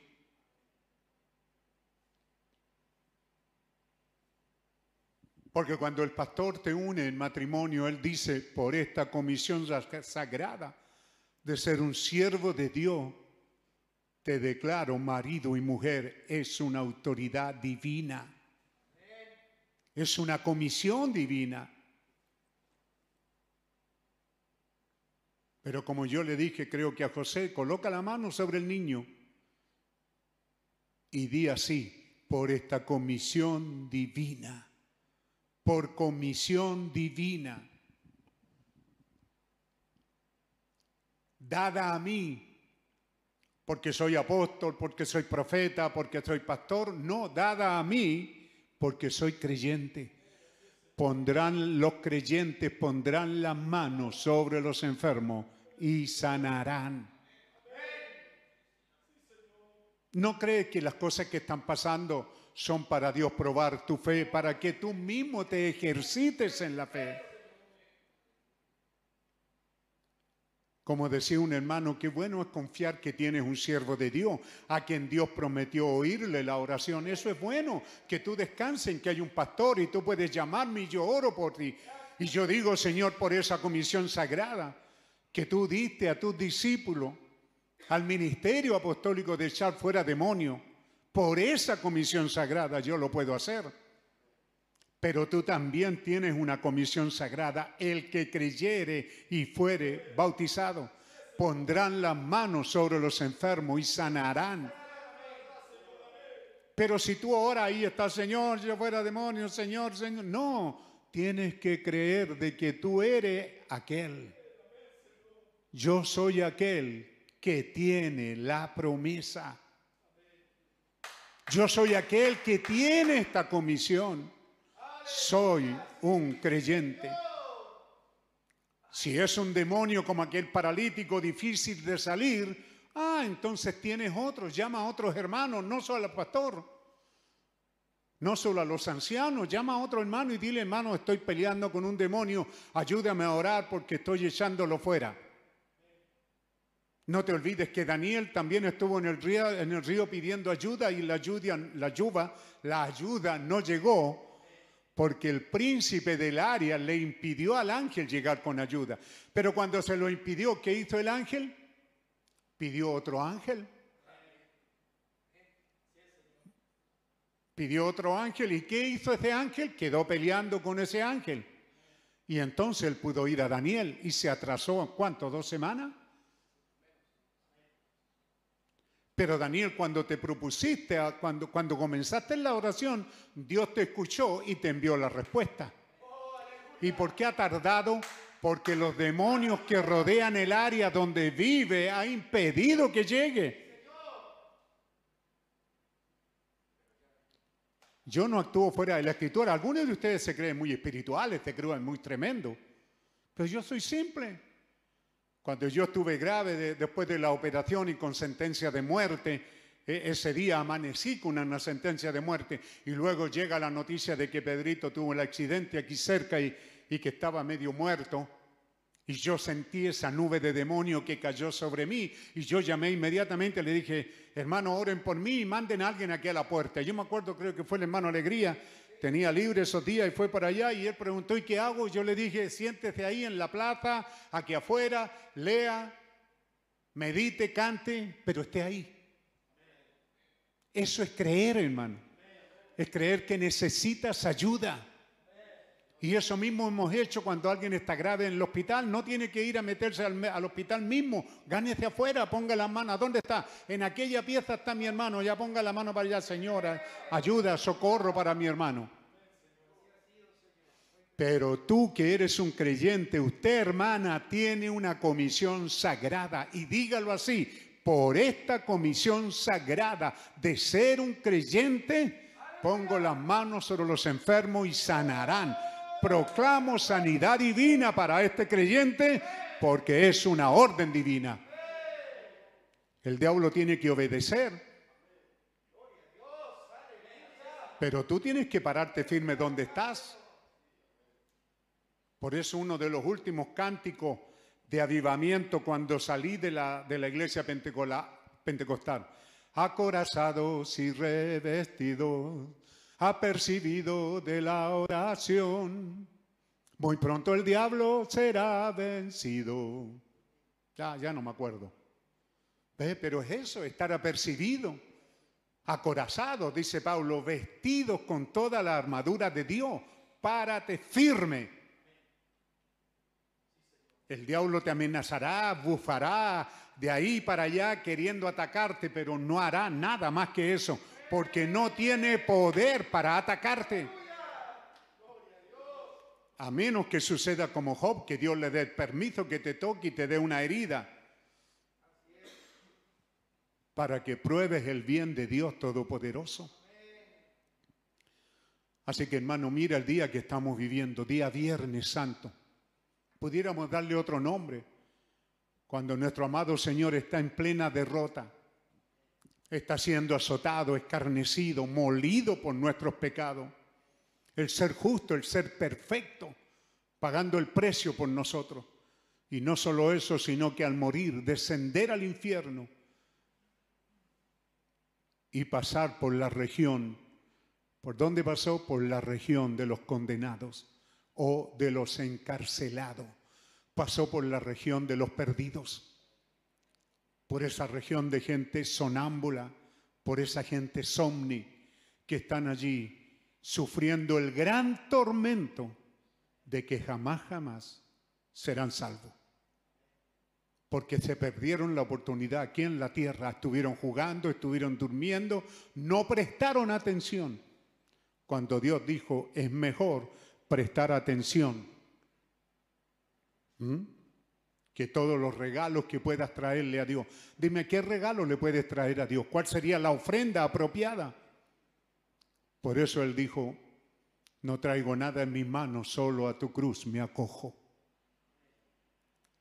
Hermano, estamos en ese tiempo. Y cuando estamos en el tiempo de la tercera etapa, porque el mensajero se fue, cuando el mensajero William Marion Branham se fue, fue retirado de entre nosotros, es porque Cristo estaba en la tierra para iniciar la tercera etapa. ¿Y cómo predicaría Él? Por medio de sus creyentes. Él vendría a morar en nosotros para decirle a este mundo que están sin Dios, sin esperanza, vagando en un mundo. Sea aquí vivos o muertos, en ambos lugares están sin esperanza. Sin esperanza. Entonces te conviene comenzar a hacer lo que Él hizo. ¿Qué tal si comenzamos a probar? Señor, ese tercer jalón está aquí. Pero antes de entrar a eso, tienes que entrar a la posición del creyente. Por esa comisión sagrada. Deja de ser un cobarde, sé audaz, sé osado, sé valiente y trata al diablo como perro que es.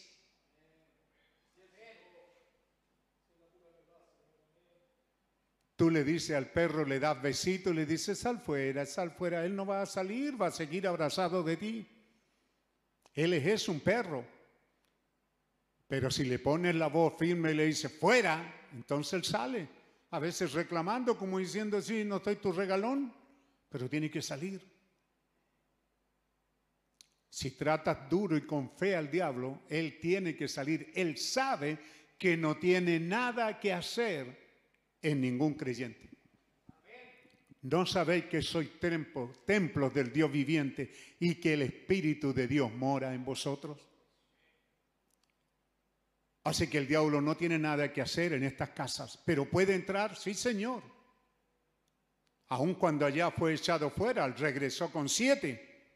Y como pilló al, habitante boquiabierto, ¿verdad? Pajareando, como decimos en el campo.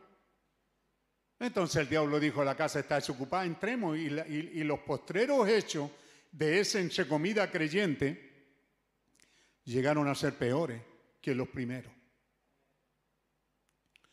Cuando vino, cuando se manifestó, cuando se hizo real esta tercera etapa en los días de Noé, cuando el mundo estaba casándose, dándose en casamiento, viviendo una vida desenfrenada, las mujeres siendo tomadas y dejadas, viviendo una vida de fornicación y de adulterio. Cuando menospreciaron los matrimonios. Entonces el mensaje vino con sus tres etapas y llegó a la tercera etapa y ya ninguno fue salvo. ¿Le quedó claro, hermano? Ni uno. Cuando no entró y el arca fue cerrada, no entró ninguno más. ¿Le quedó claro?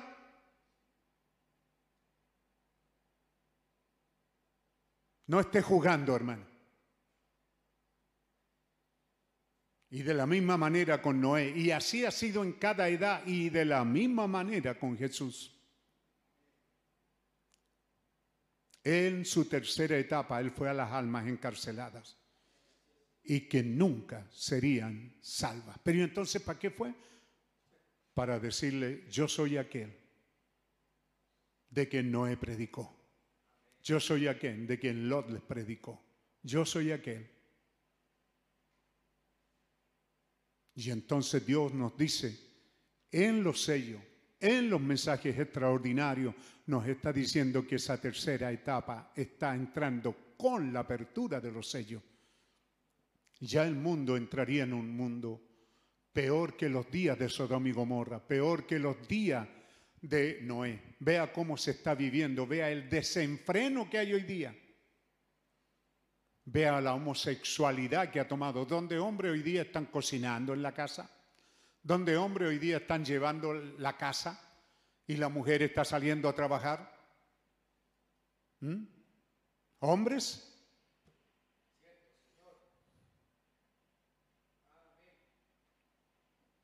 Hombres afeminados. Ve un mundo lleno de homosexualidad y un mundo corrupto a causa de la posición de la mujer. La posición, la mujer no quiere tener, son ciertas mujeres las que están buscando esos lugares de privilegio. Pero usted, hermana, que trabaja en esas casas allá en el barrio Alto, no me diga que le dan un lugar de privilegio. Cuando usted llega allá, la patroncita le dice, siéntate, te voy a dar desayuno, yo voy a hacer las cosas hoy día. ¿A ti le dice? No, son mujeres hipócritas. Ellas están tratando de tomar el control porque son la señal del fin, son la señal del tiempo en que la tercera etapa está en manifestación. La tercera etapa. Grábese bien, no se confunda. La tercera etapa está caminando. ¿Por qué lugares no predicamos y la gente no toma decisiones? Usted, hermano predicador, que se quiere tremendo, ¿por qué no va y convierte toda una ciudad? No puede. Haga, vaya a hacer una campaña. Tampoco. ¿Ve? Porque el mundo está en la tercera etapa, donde ya no hay, quizás. Si hay, tendrán que venir no por la tercera etapa, sino por la manifestación del tercer jalón en el tiempo de la tercera etapa. ¿Lo entiende? La tercera etapa es la predicación a los totalmente perdidos. Esa es la tercera etapa del ministerio de Jesucristo aquí en la tierra. Por eso él dijo, las obras que yo hago, él predicó a los totalmente perdidos, también nosotros tenemos que predicar a los totalmente perdidos, porque las obras que yo hago, vosotros también haréis.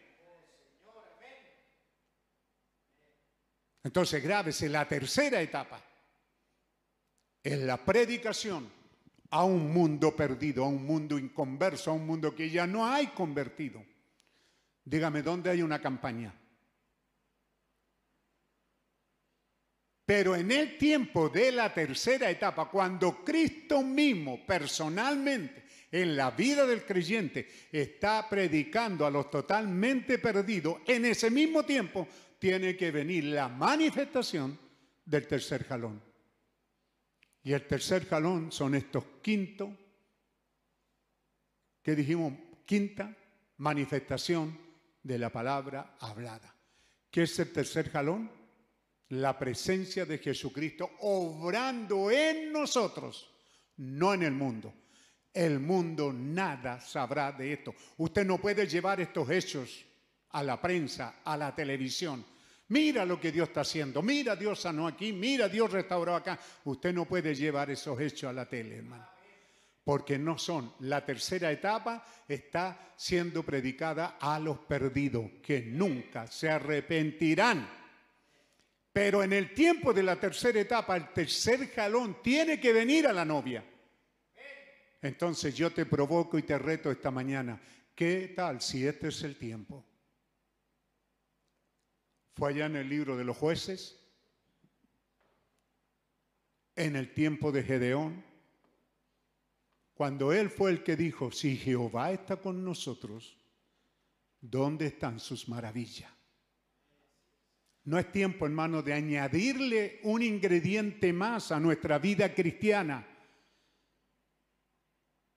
Si estamos viviendo en el tiempo de la manifestación o dígalo de otra manera, si estamos viviendo en el tiempo de la tercera etapa, cuando el mensaje está siendo predicado a los totalmente perdidos, si es ahí donde estamos, entonces Señor, aquí tiene que estar el tercer jalón viniendo.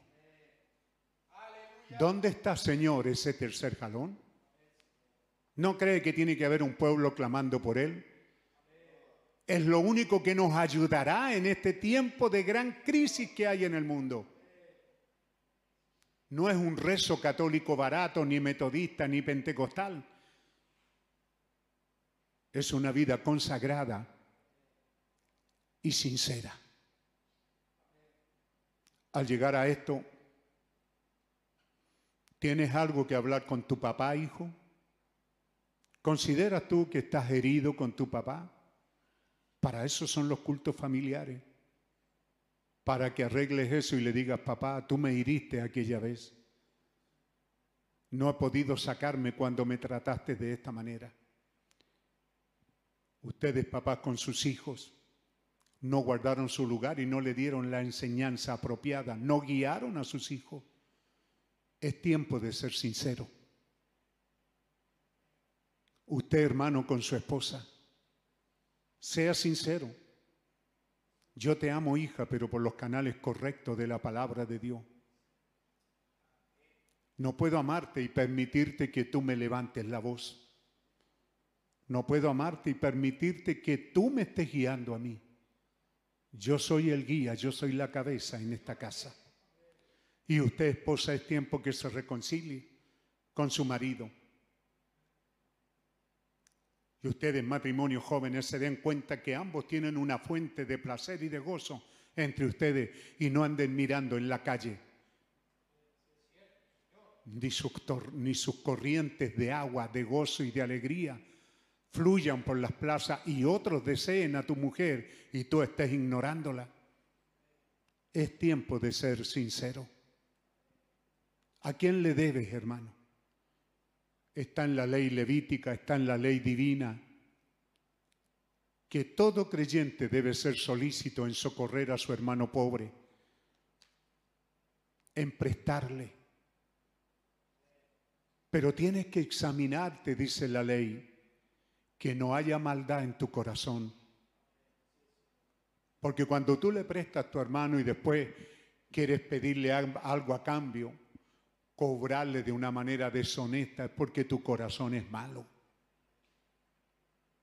Tienes que considerar que Dios permite que haya pobre en el pueblo para que le prestes y luego hay un Yom Kippur, algo así es. Hay un día del perdón donde le digas a tu hermano, no me debes nada, hermano. Toda cuenta ha sido saldada. Dios me ha bendecido este año. Mis cosechas han sido abundantes. Los pobres siempre estarán ahí. Y tu hermano pobre, por el hecho de que te prestaron, no tienes ningún derecho de enojarte con tu hermano y obligarlo a que te perdone. Es tu lugar de ser humilde y decirle, perdóname hermano, en cuanto Dios me provea, yo pagaré mi deuda. Yo pagaré con mi compromiso. ¿Qué de los abuelos han cumplido su lugar glorioso que Dios les ha dado? Nada está fuera de la escritura. Cada paso que yo doy lo miro en la escritura. Cuando hoy día soy un bisabuelo y tengo un par de bisnietos y lo siento en mis rodillas, entonces miro a José, que él terminó su obra tardía criando a su hijo y a los hijos de sus hijos y a los hijos de esos hijos. Quizás yo no los pueda criar, pero qué bueno es saber que están en mis rodillas. O eres una abuela que ama más tus intereses que a tu familia. Y que muchas veces los nietos no van a tu casa porque ya saben que eres gruñona. No toquen esto, no hagan esto, no vayan para allá. Uy, qué niño tan malcriado amas más las basuras chinas que tienes en la casa que a tu hijo y a tu nieto que es real.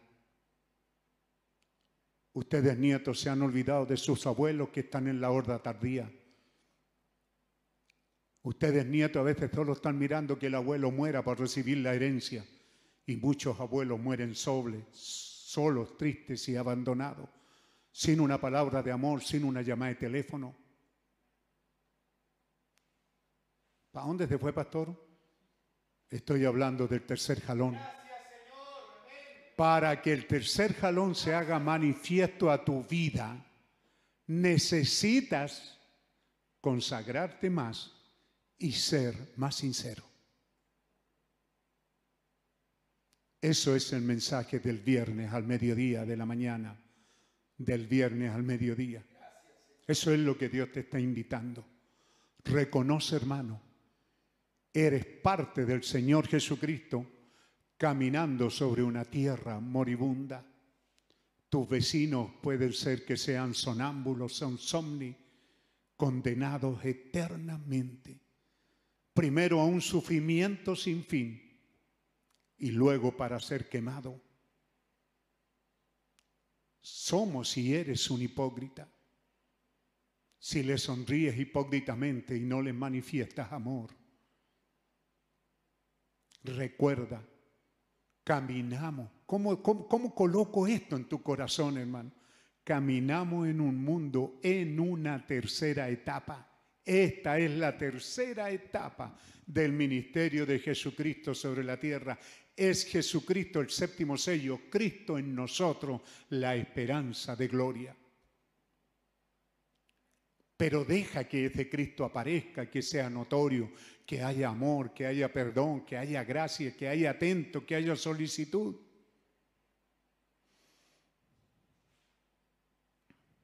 Deja salir al Cristo viviente. Porque en medio de este tiempo, entonces Dios tiene para la novia la manifestación quíntuple de su palabra. El tercer jalón, el tercer jalón son esos cinco ministerios manifestados. obrando en la naturaleza creada por Dios, como son resurrección del pececito, creación de ardilla, salvación por la palabra, sanidad divina por la palabra hablada y control de la naturaleza. Mira todo lo que está aquí pendiente sobre nuestras cabezas. Perdone que cite a Checho, ahí está Sergio Pastene con su esposa, ella era un nuevito cuando fuimos allá a la montaña y ya esa noche oramos que no lloviera y no llovió y estuvimos en el centro, en el corazón de la tormenta y no nos mojamos para nada y disfrutamos de tres, cuatro, cinco días ahí. Cómo hemos hablado la palabra y Dios la ha manifestado, como probando la que la hemos hecho. Porque no hemos sido osados en decir yo digo, hemos sido eh, muy temerosos, creyendo y a la vez recurriendo a su palabra. Por eso no es cuestión de ir, ah, yo soy Julano de Italia, en el nombre de Jesucristo sana. No así, no así, no así. Di por una comisión satán. Yo estoy aquí por una comisión divina, comisión sagrada, certificada en la Biblia. Pondrán las manos sobre los enfermos y sanarán. Si usted tiene un enfermo en su casa, hágalo. La palabra no está saliendo vacía, es fiel y verdadera. Si tiene algún enfermo en su casa, vaya, coloque esa mano sobre su enfermo.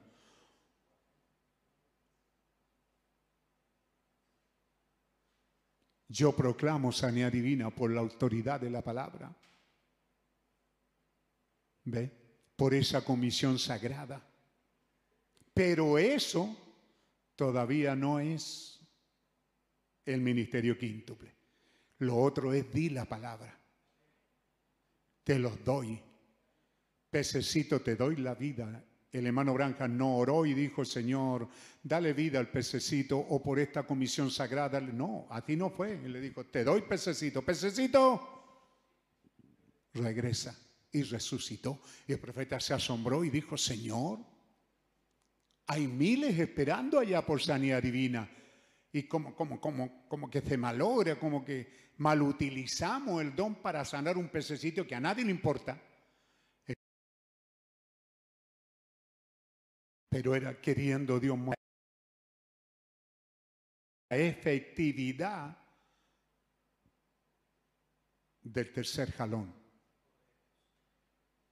Lea los dramas, no solamente lea la historia que el profeta relata, lea el drama, entre en el espíritu de cada una de esas cinco cosas. Y esas cinco cosas están sobre tu cabeza, sobre las cabezas de la novia.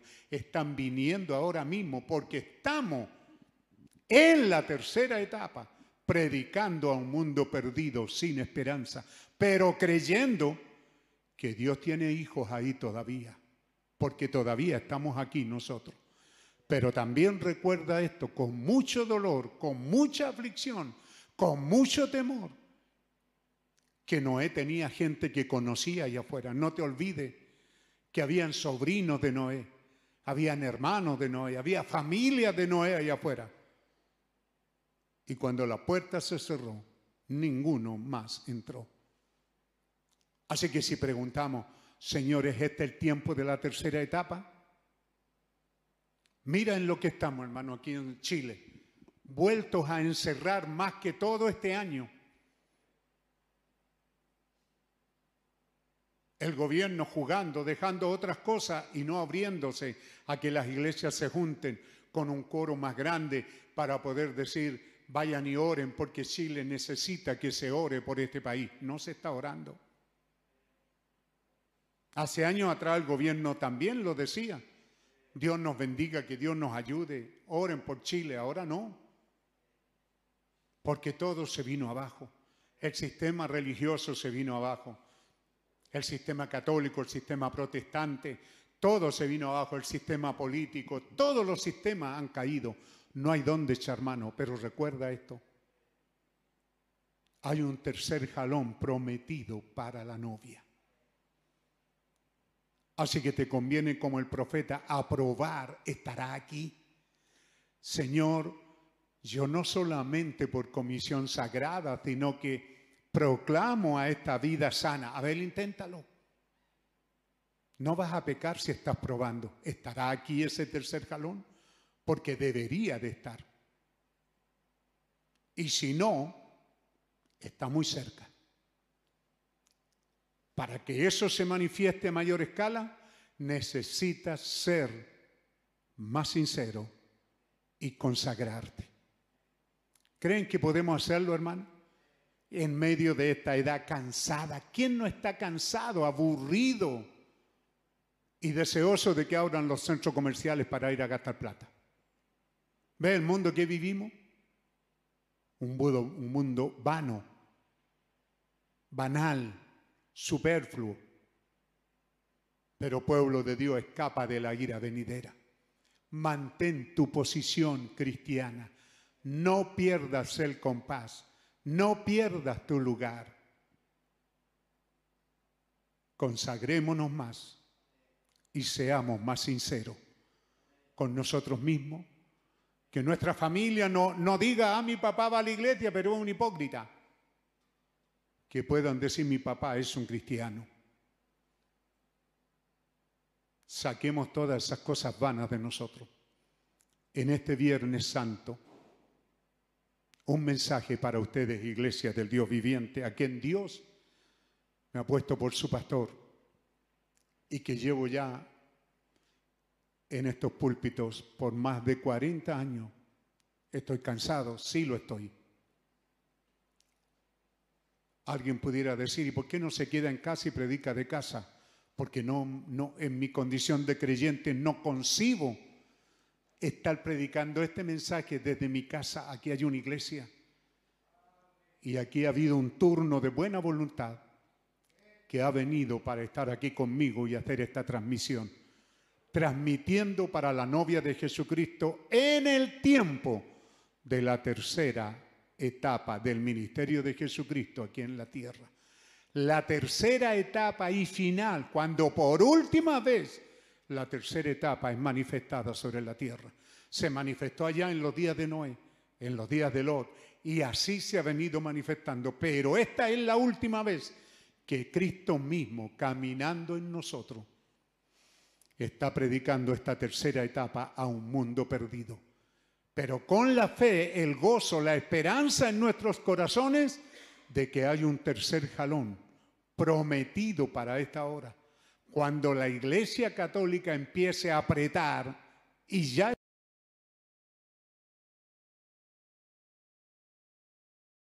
está apretando. Entonces de que de santo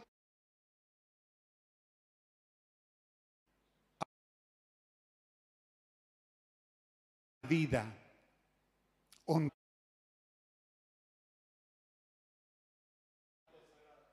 y más consagrada. Este año pero con la ayuda de mi Dios me propongo consagrarme más y ser más sincero conmigo mismo, con mi Dios por sobre todas las cosas y con ustedes. Sin importar solo estarles diciendo lo que la Biblia dice. Mujeres, mantengan su lugar. No se suban al buque. No son las que están para manejar este barco. Están para hacer ayuda idónea de sus maridos. El marido es cabeza del hogar y de la mujer. Mantengan en sus lugares. Echen fuera esos demonios dominantes. Y ustedes, hombres, esos demonios machistas, homosexuales, incorrectos. Porque ser cristiano no significa ser machista, significa ser cristiano. ¿Cómo dice yo me consagro? ¿Cómo dice? ¿Qué tal si lo decimos, Señor? De hoy en adelante me consagraré más, Señor. yo me consagro desde hoy en adelante. No a vivir una vida, una vida mojigata ni de monja, sino un ser natural, pero con amor profundo en nuestros corazones. Dame amor, Señor, por el vecino, por los compañeros, por nuestras familias, por aquellos que nos dejaron, nos desecharon y nos odiaron. Pero nosotros no podemos odiarlo porque el tercer jalón está obrando. Estoy sintiendo el poder magnético de ese tercer jalón operando en mi vida. Señor Dios, heme aquí en este día de Semana Santa. Me reporto a ti como tu siervo y pastor de esta iglesia y un siervo de Jesucristo más en medio de este mundo, junto a otros siervos predicando tu palabra y haciendo que tu pueblo viva más cerca de ti. Esa es la comisión que yo recibí de ti, Señor. Eso es lo que tú me dijiste cuando me pusiste a pastorear, que mantenga a esta gente en la expectación de tu venida. Haz que estén expectantes, Señor. No hay ninguna duda estamos viviendo en el tiempo de la tercera etapa, cuando el bendito mensaje del Evangelio de Jesucristo está siendo predicado a las almas perdidas, eternamente perdidas y sin ninguna posibilidad de salvación. La tercera etapa está en ejercicio, está en acción. Pero ¿qué de ese tercer jalón que ha de venir sobre tus hijos? La manifestación quíntuple de la palabra hablada. Haz que se haga real, Señor. Haz que sintamos el poder magnético de esa presencia sagrada, de esa palabra hablada viniendo sobre la novia. Danos espíritu de consagración en esta Semana Santa. Danos espíritu de amor, de humildad, de sinceridad. Sí, Señor, no nos dejes vivir en el error, en la hipocresía, en el pecado. Déjanos ser sinceros, Señor. Sinceros delante de ti. No sinceramente equivocado, sino sinceramente arrepentido. Señor, perdona nuestros pecados, nuestros desatinos, nuestros malos pasos, nuestra falta de sinceridad y falta de consagración. Perdónanos, Señor. Tómanos de la mano. Tómanos de la mano, pero esto no es solo tuyo, también yo lo digo, me consagro hoy. Me dedico a ti, Señor. Pueden hacerlo desde su casa. Hermano Esteban nos puede guiar en esa canción. Santo, santo, santo es tu nombre, Señor. Aleluya, aleluya. Me consagro. Aleluya, aleluya. Me dedico Aleluya. a tu servicio. Dígalo, hermano, allí en sus casas.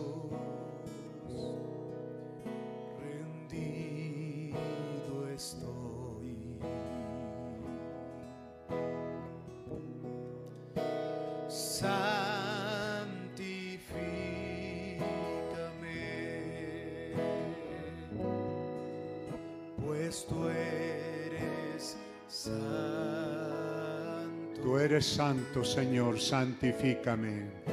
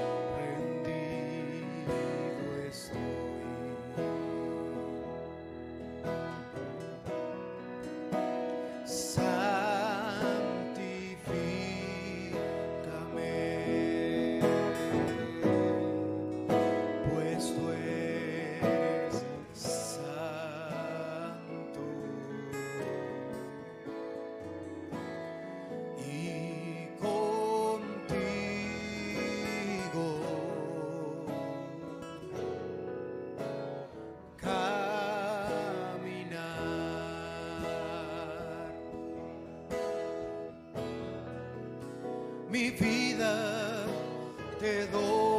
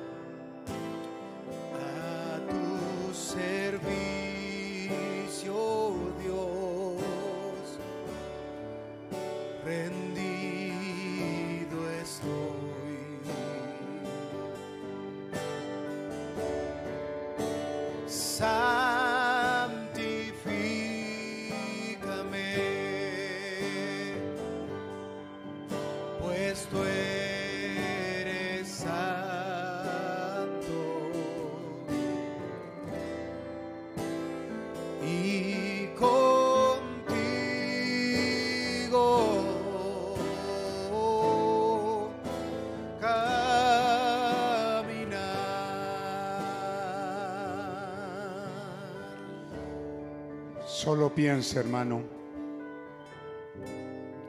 ¿qué estaba sucediendo aquel día en los días de Moisés, dice el profeta, cuando ellos rechazaron al profeta? Cuando ellos comenzaron a murmurar y a levantar un liderazgo a su manera, cuando ellos comenzaron a mirar a Datana, a Coré.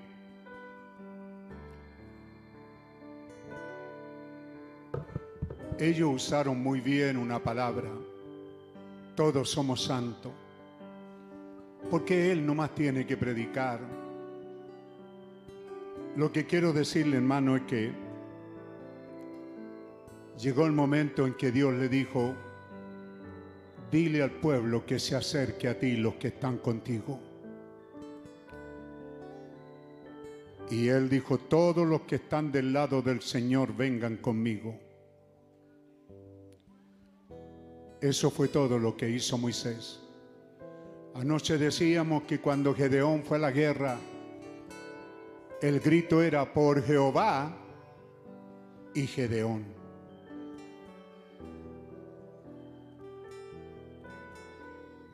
Los coré que se levantan en las iglesias son líderes, pero desconocen el liderazgo y eso hace que tu liderazgo es nulo. Porque como un líder, como un capitán en un ejército habría de decir yo soy un capitán y duda de su general, no puede ser. Mucha gente siguió a Coré. No es el tema, hermano. Solo estoy haciendo el drama. Porque llega el momento en que Dios le dice, Moisés, dile los que están del lado de Moisés, acérquense a Moisés. Y toda esa congregación fiel se acercó a Moisés.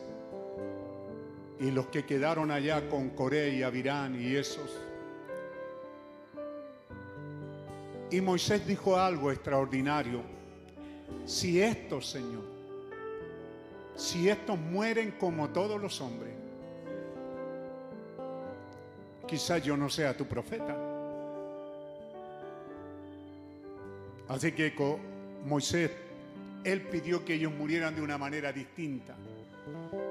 Y la Biblia dice que la tierra se abrió y descendieron vivos al infierno. Eso les dice, hermano, que aquí arriba ya estaban en el infierno. Qué tremendo, ¿verdad? Solo piénselo, aquí arriba ya daba lo mismo donde estuvieran, porque la tierra se abrió y descendieron sin morir, vivos, al infierno. Pero los que se allegaron a Moisés, ellos permanecieron. ¿Quién iba, ¿Quién iba, a creer que esa era una hora sublime, hermano? Quizá dijeron, no es como siempre, Moisés y la suya y predicando y no pasa nada, pero aquí pasó. Y cuando Jesús sube al monte, ¿quién iba a pensar que el juicio estaba a la mano? ¿Cuántas veces quise Jerusalén, juntarte, tenerte junto a mí, tenerte bajo mis alas, protegerte, cuidarte, ser tu Dios, tu pastor, tu guía. Pero tú no quisiste y desde ahora has sido. Qué tremendo, hermano. Ellos nunca pensaron que era lo que estaba diciendo. Ha sido dejado desierto ya no había salvación para ellos. Allá adelante, quizás Tito ni nacía todavía, pero allá adelante en el futuro, vendría manifestación esto que Jesús dijo aquí. Así también un profeta, él dijo, la tercera etapa está aquí.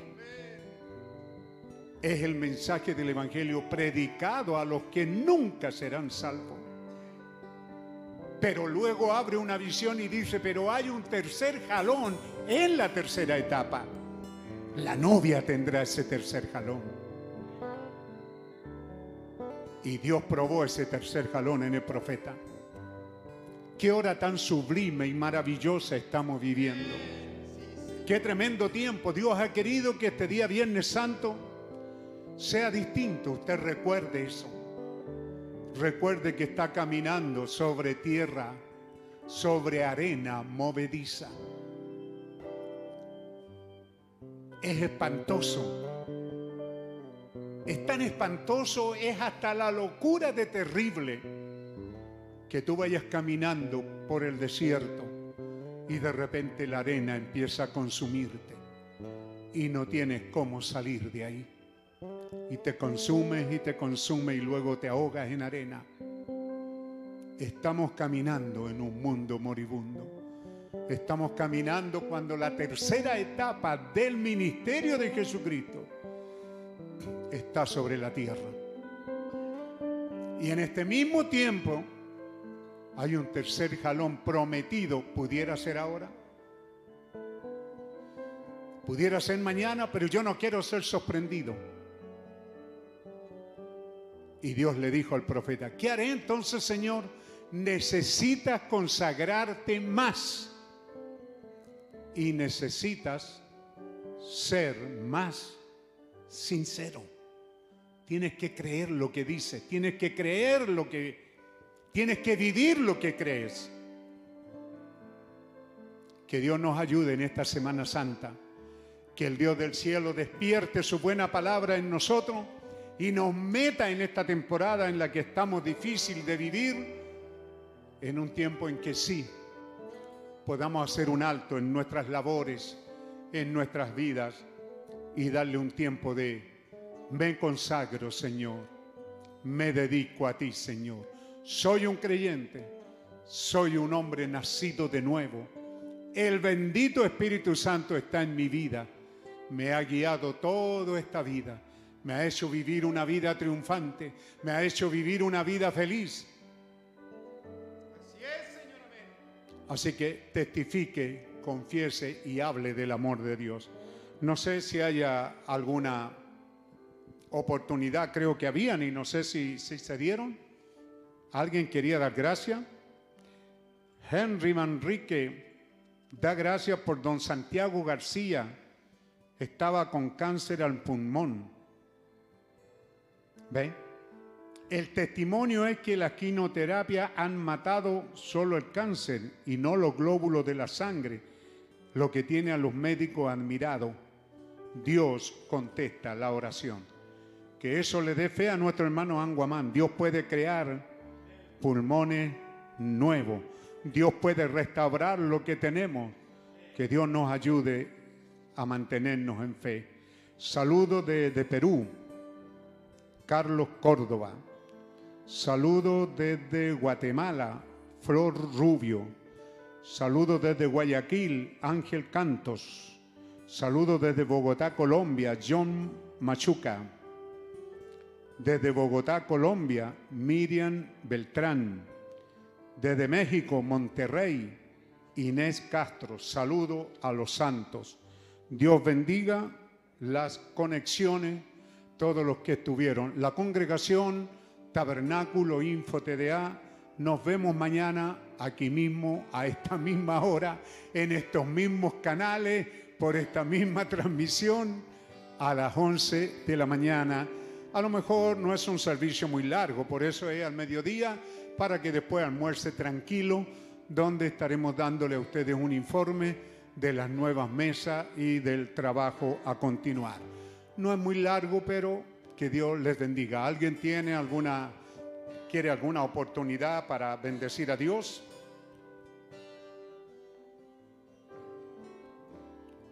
¿Tenemos algo o no?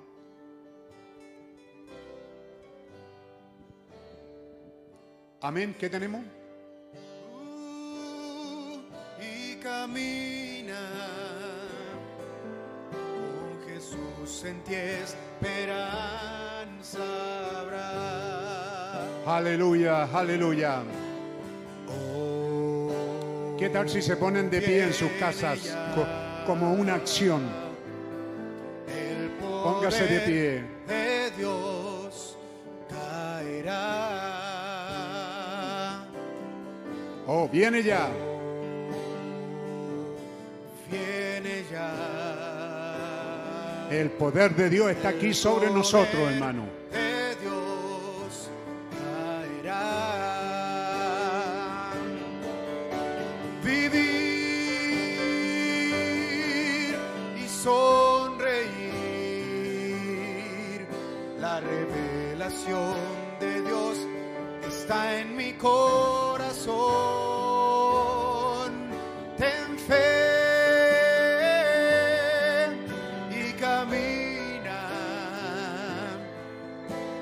Jesús en ti esperan, sabrá vivir. Vivir y sonreír. La revelación Dígalo. de Dios está en mi, corazón.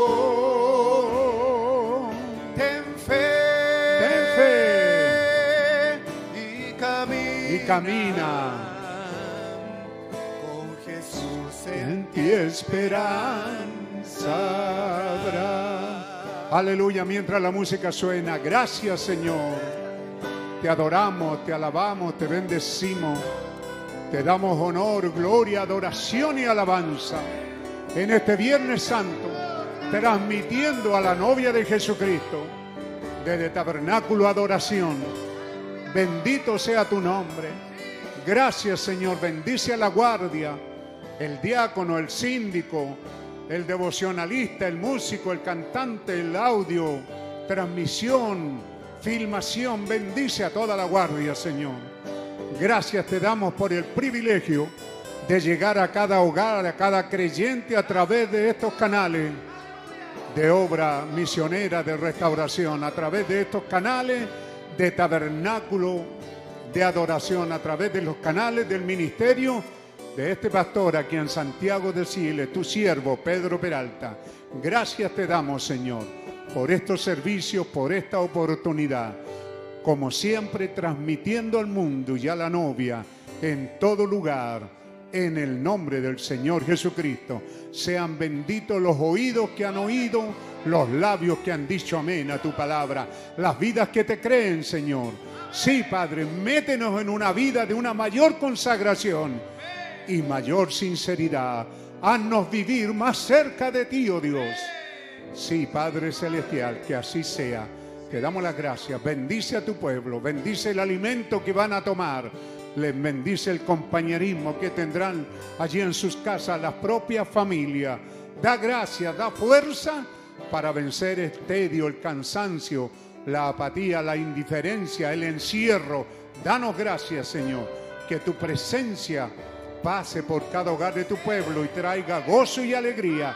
Haga subir la fe del creyente y nos haga vivir una vida más consagrada, más dedicada. Gracias Señor, en el nombre del Señor Jesucristo. Amén. Amén.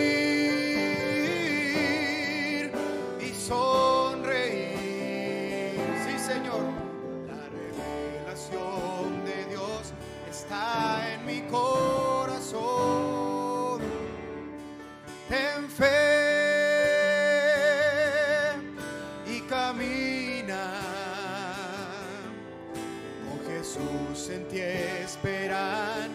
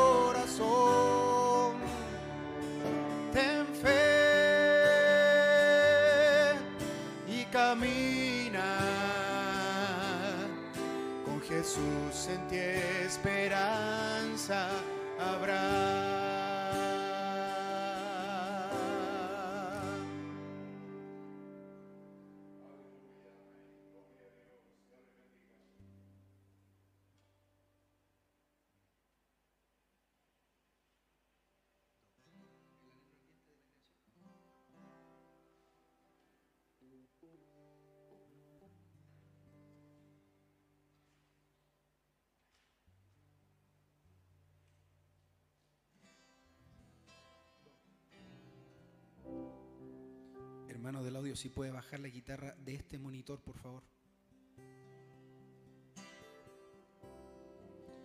El anhelo ardiente de la creación es aguardar paciente la manifestación de aquellos hijos que siempre estuvieron. Atributos de Dios siempre existieron. Con dolor de parto está la creación. Ella está gimiendo por liberación los que en Cristo durmieron, despertados serán de un largo sueño. La libertad ha llegado de los hijos de Dios. Hades y muerte, hoy será Su gloria postrera, toda la tierra será llena. Así como las aguas así como las aguas cubren la mar. La libertad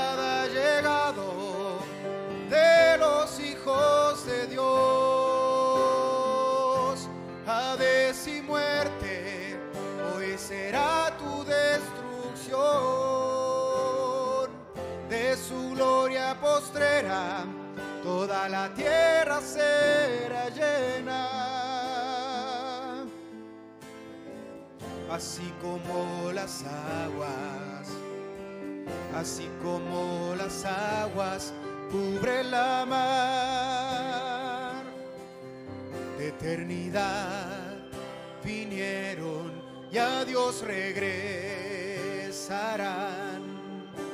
De Dios salieron y a Dios volverán, tuyos son, de ocultos estuvieron. La simiente real, un pueblo eterno, en ellos no hay principio, en ellos no hay principio, tampoco un terminar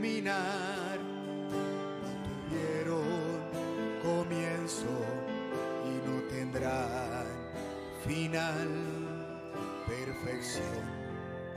Solo se encuentra en ellos la palabra en su boca es un gran trueno. La libertad ha llegado de los hijos de Dios. Y muerte, hoy será tu destrucción. De su gloria postrera, toda la tierra será llena. así como las aguas, así como las aguas cubren la mar.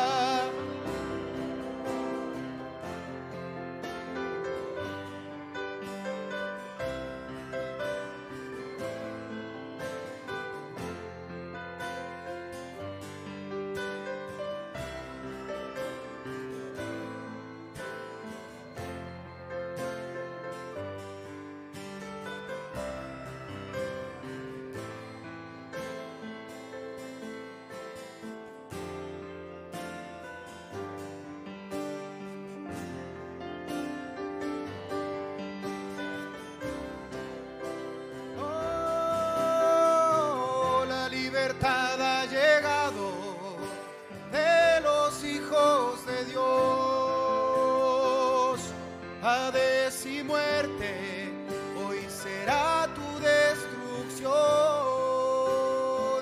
De su gloria postrera, toda la tierra será llena así como las aguas, así como las aguas cubren la mar, así como las aguas, así como las aguas cubren la mar.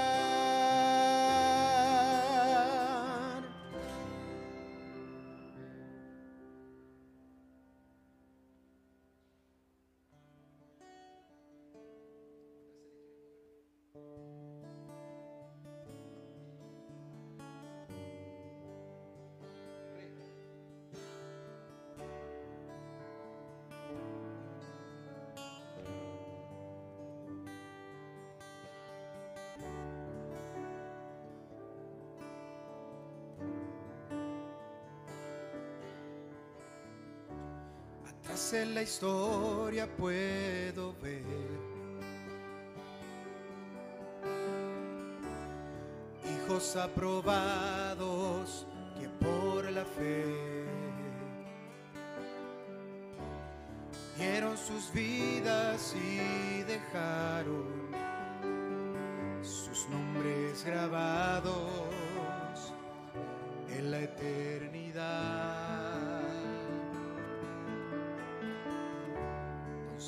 Que dejaron todo, dieron sus vidas por esta mi fe.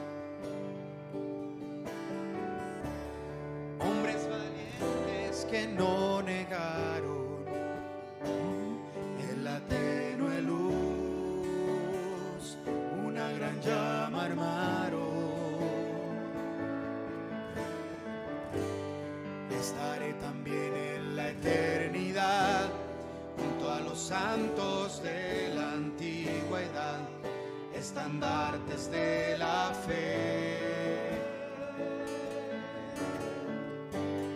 Con regocijo cantarán, libres de cargas y aflicción,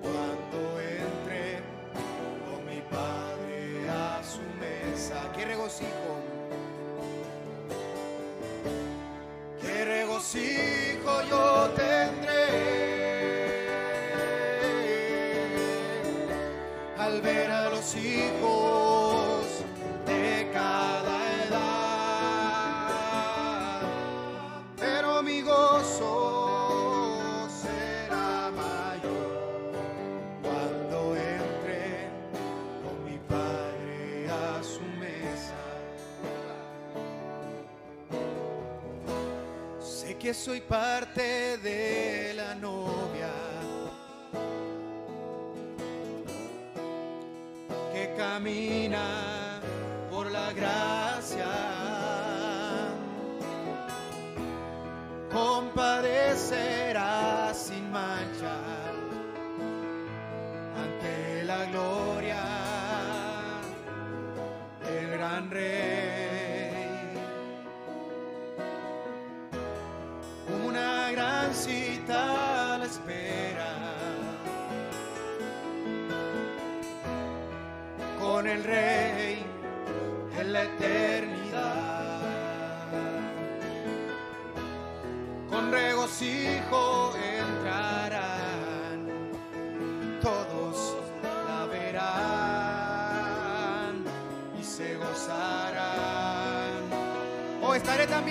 también